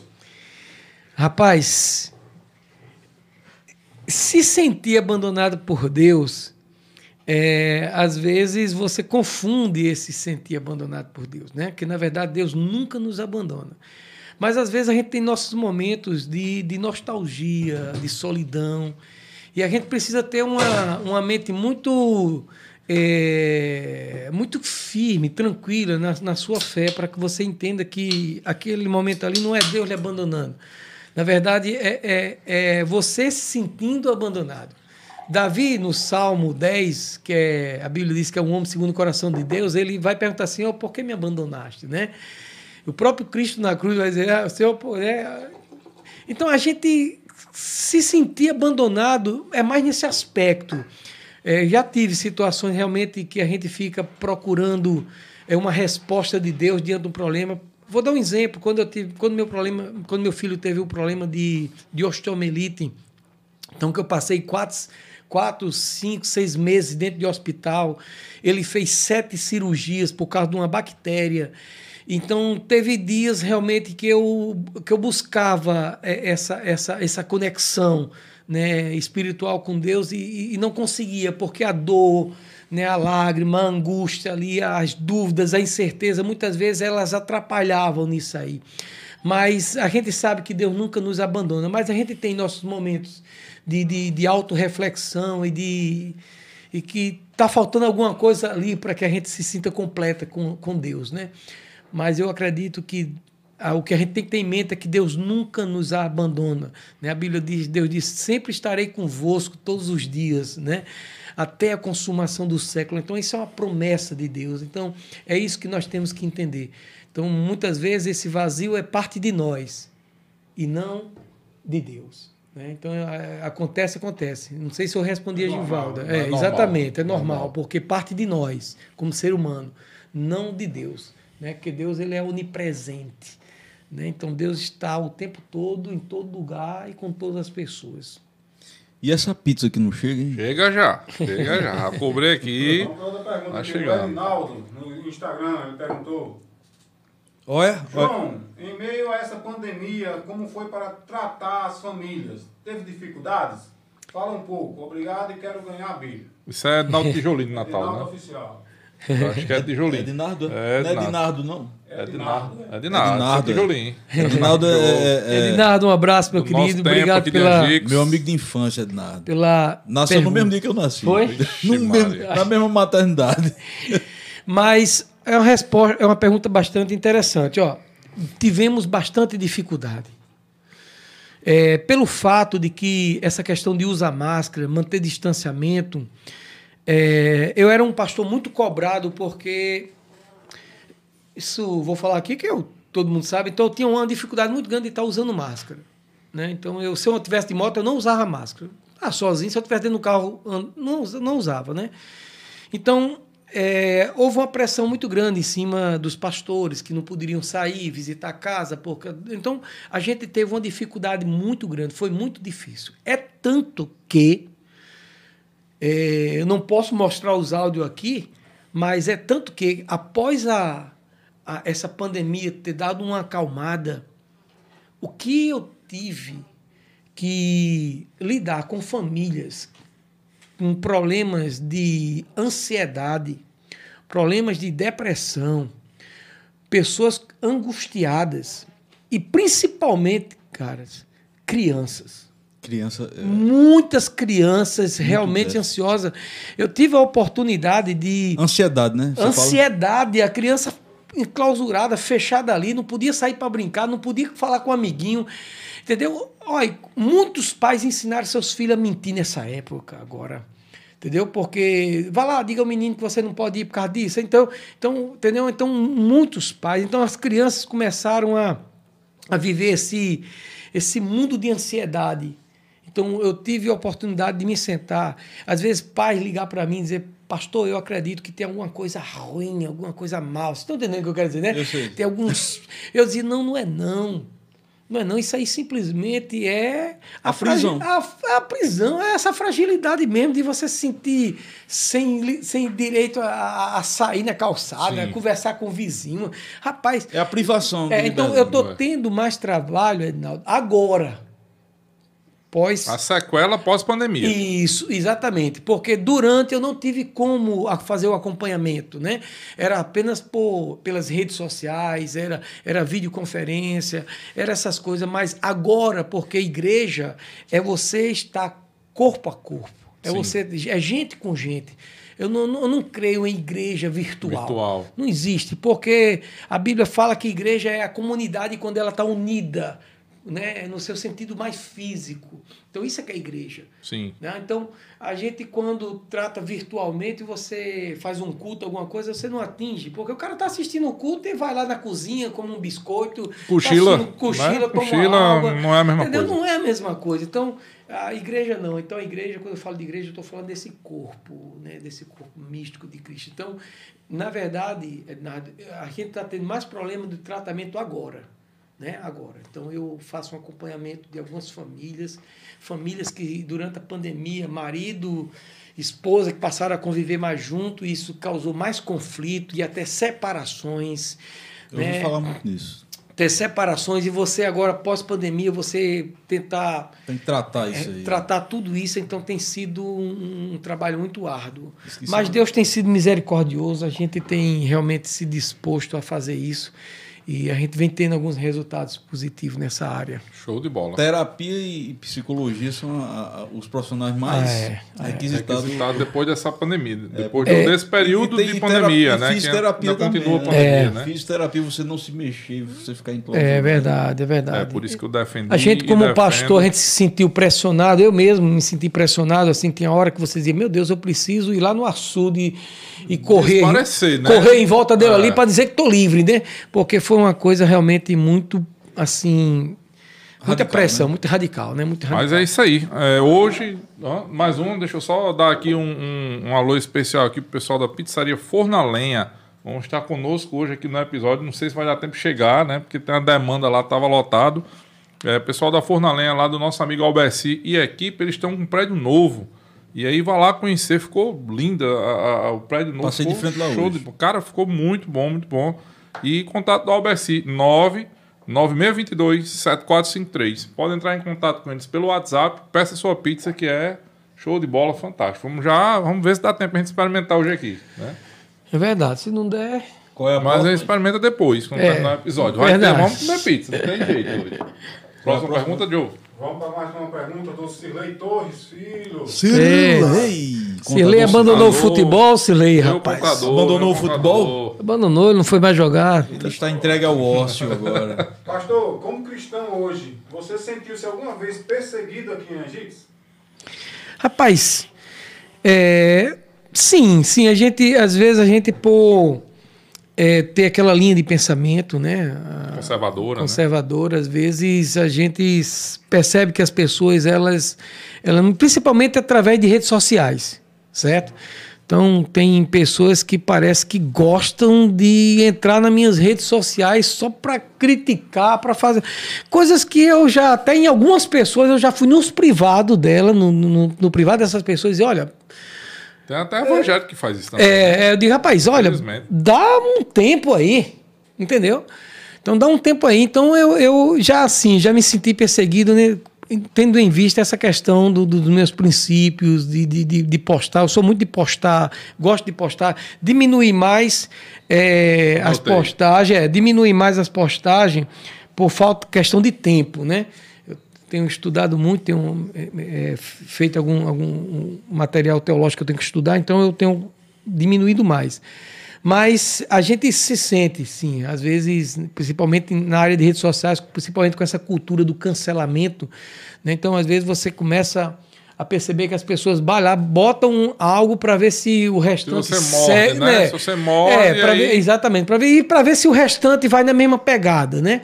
Porque existe essa estratégia. Você coloca uma coisa, aí um vai lá elogia, aí o cara que quer ver muitas vezes o seu mal vai lá dizer, não, vou botar aqui um, uma coisa para evitar que outros vá, né? Botar alguma Sim. coisa aqui para. Então, acontece muito isso. Mas e sim, sim, sim, Silei. Mas graças a Deus eu passo por cima disso aí também.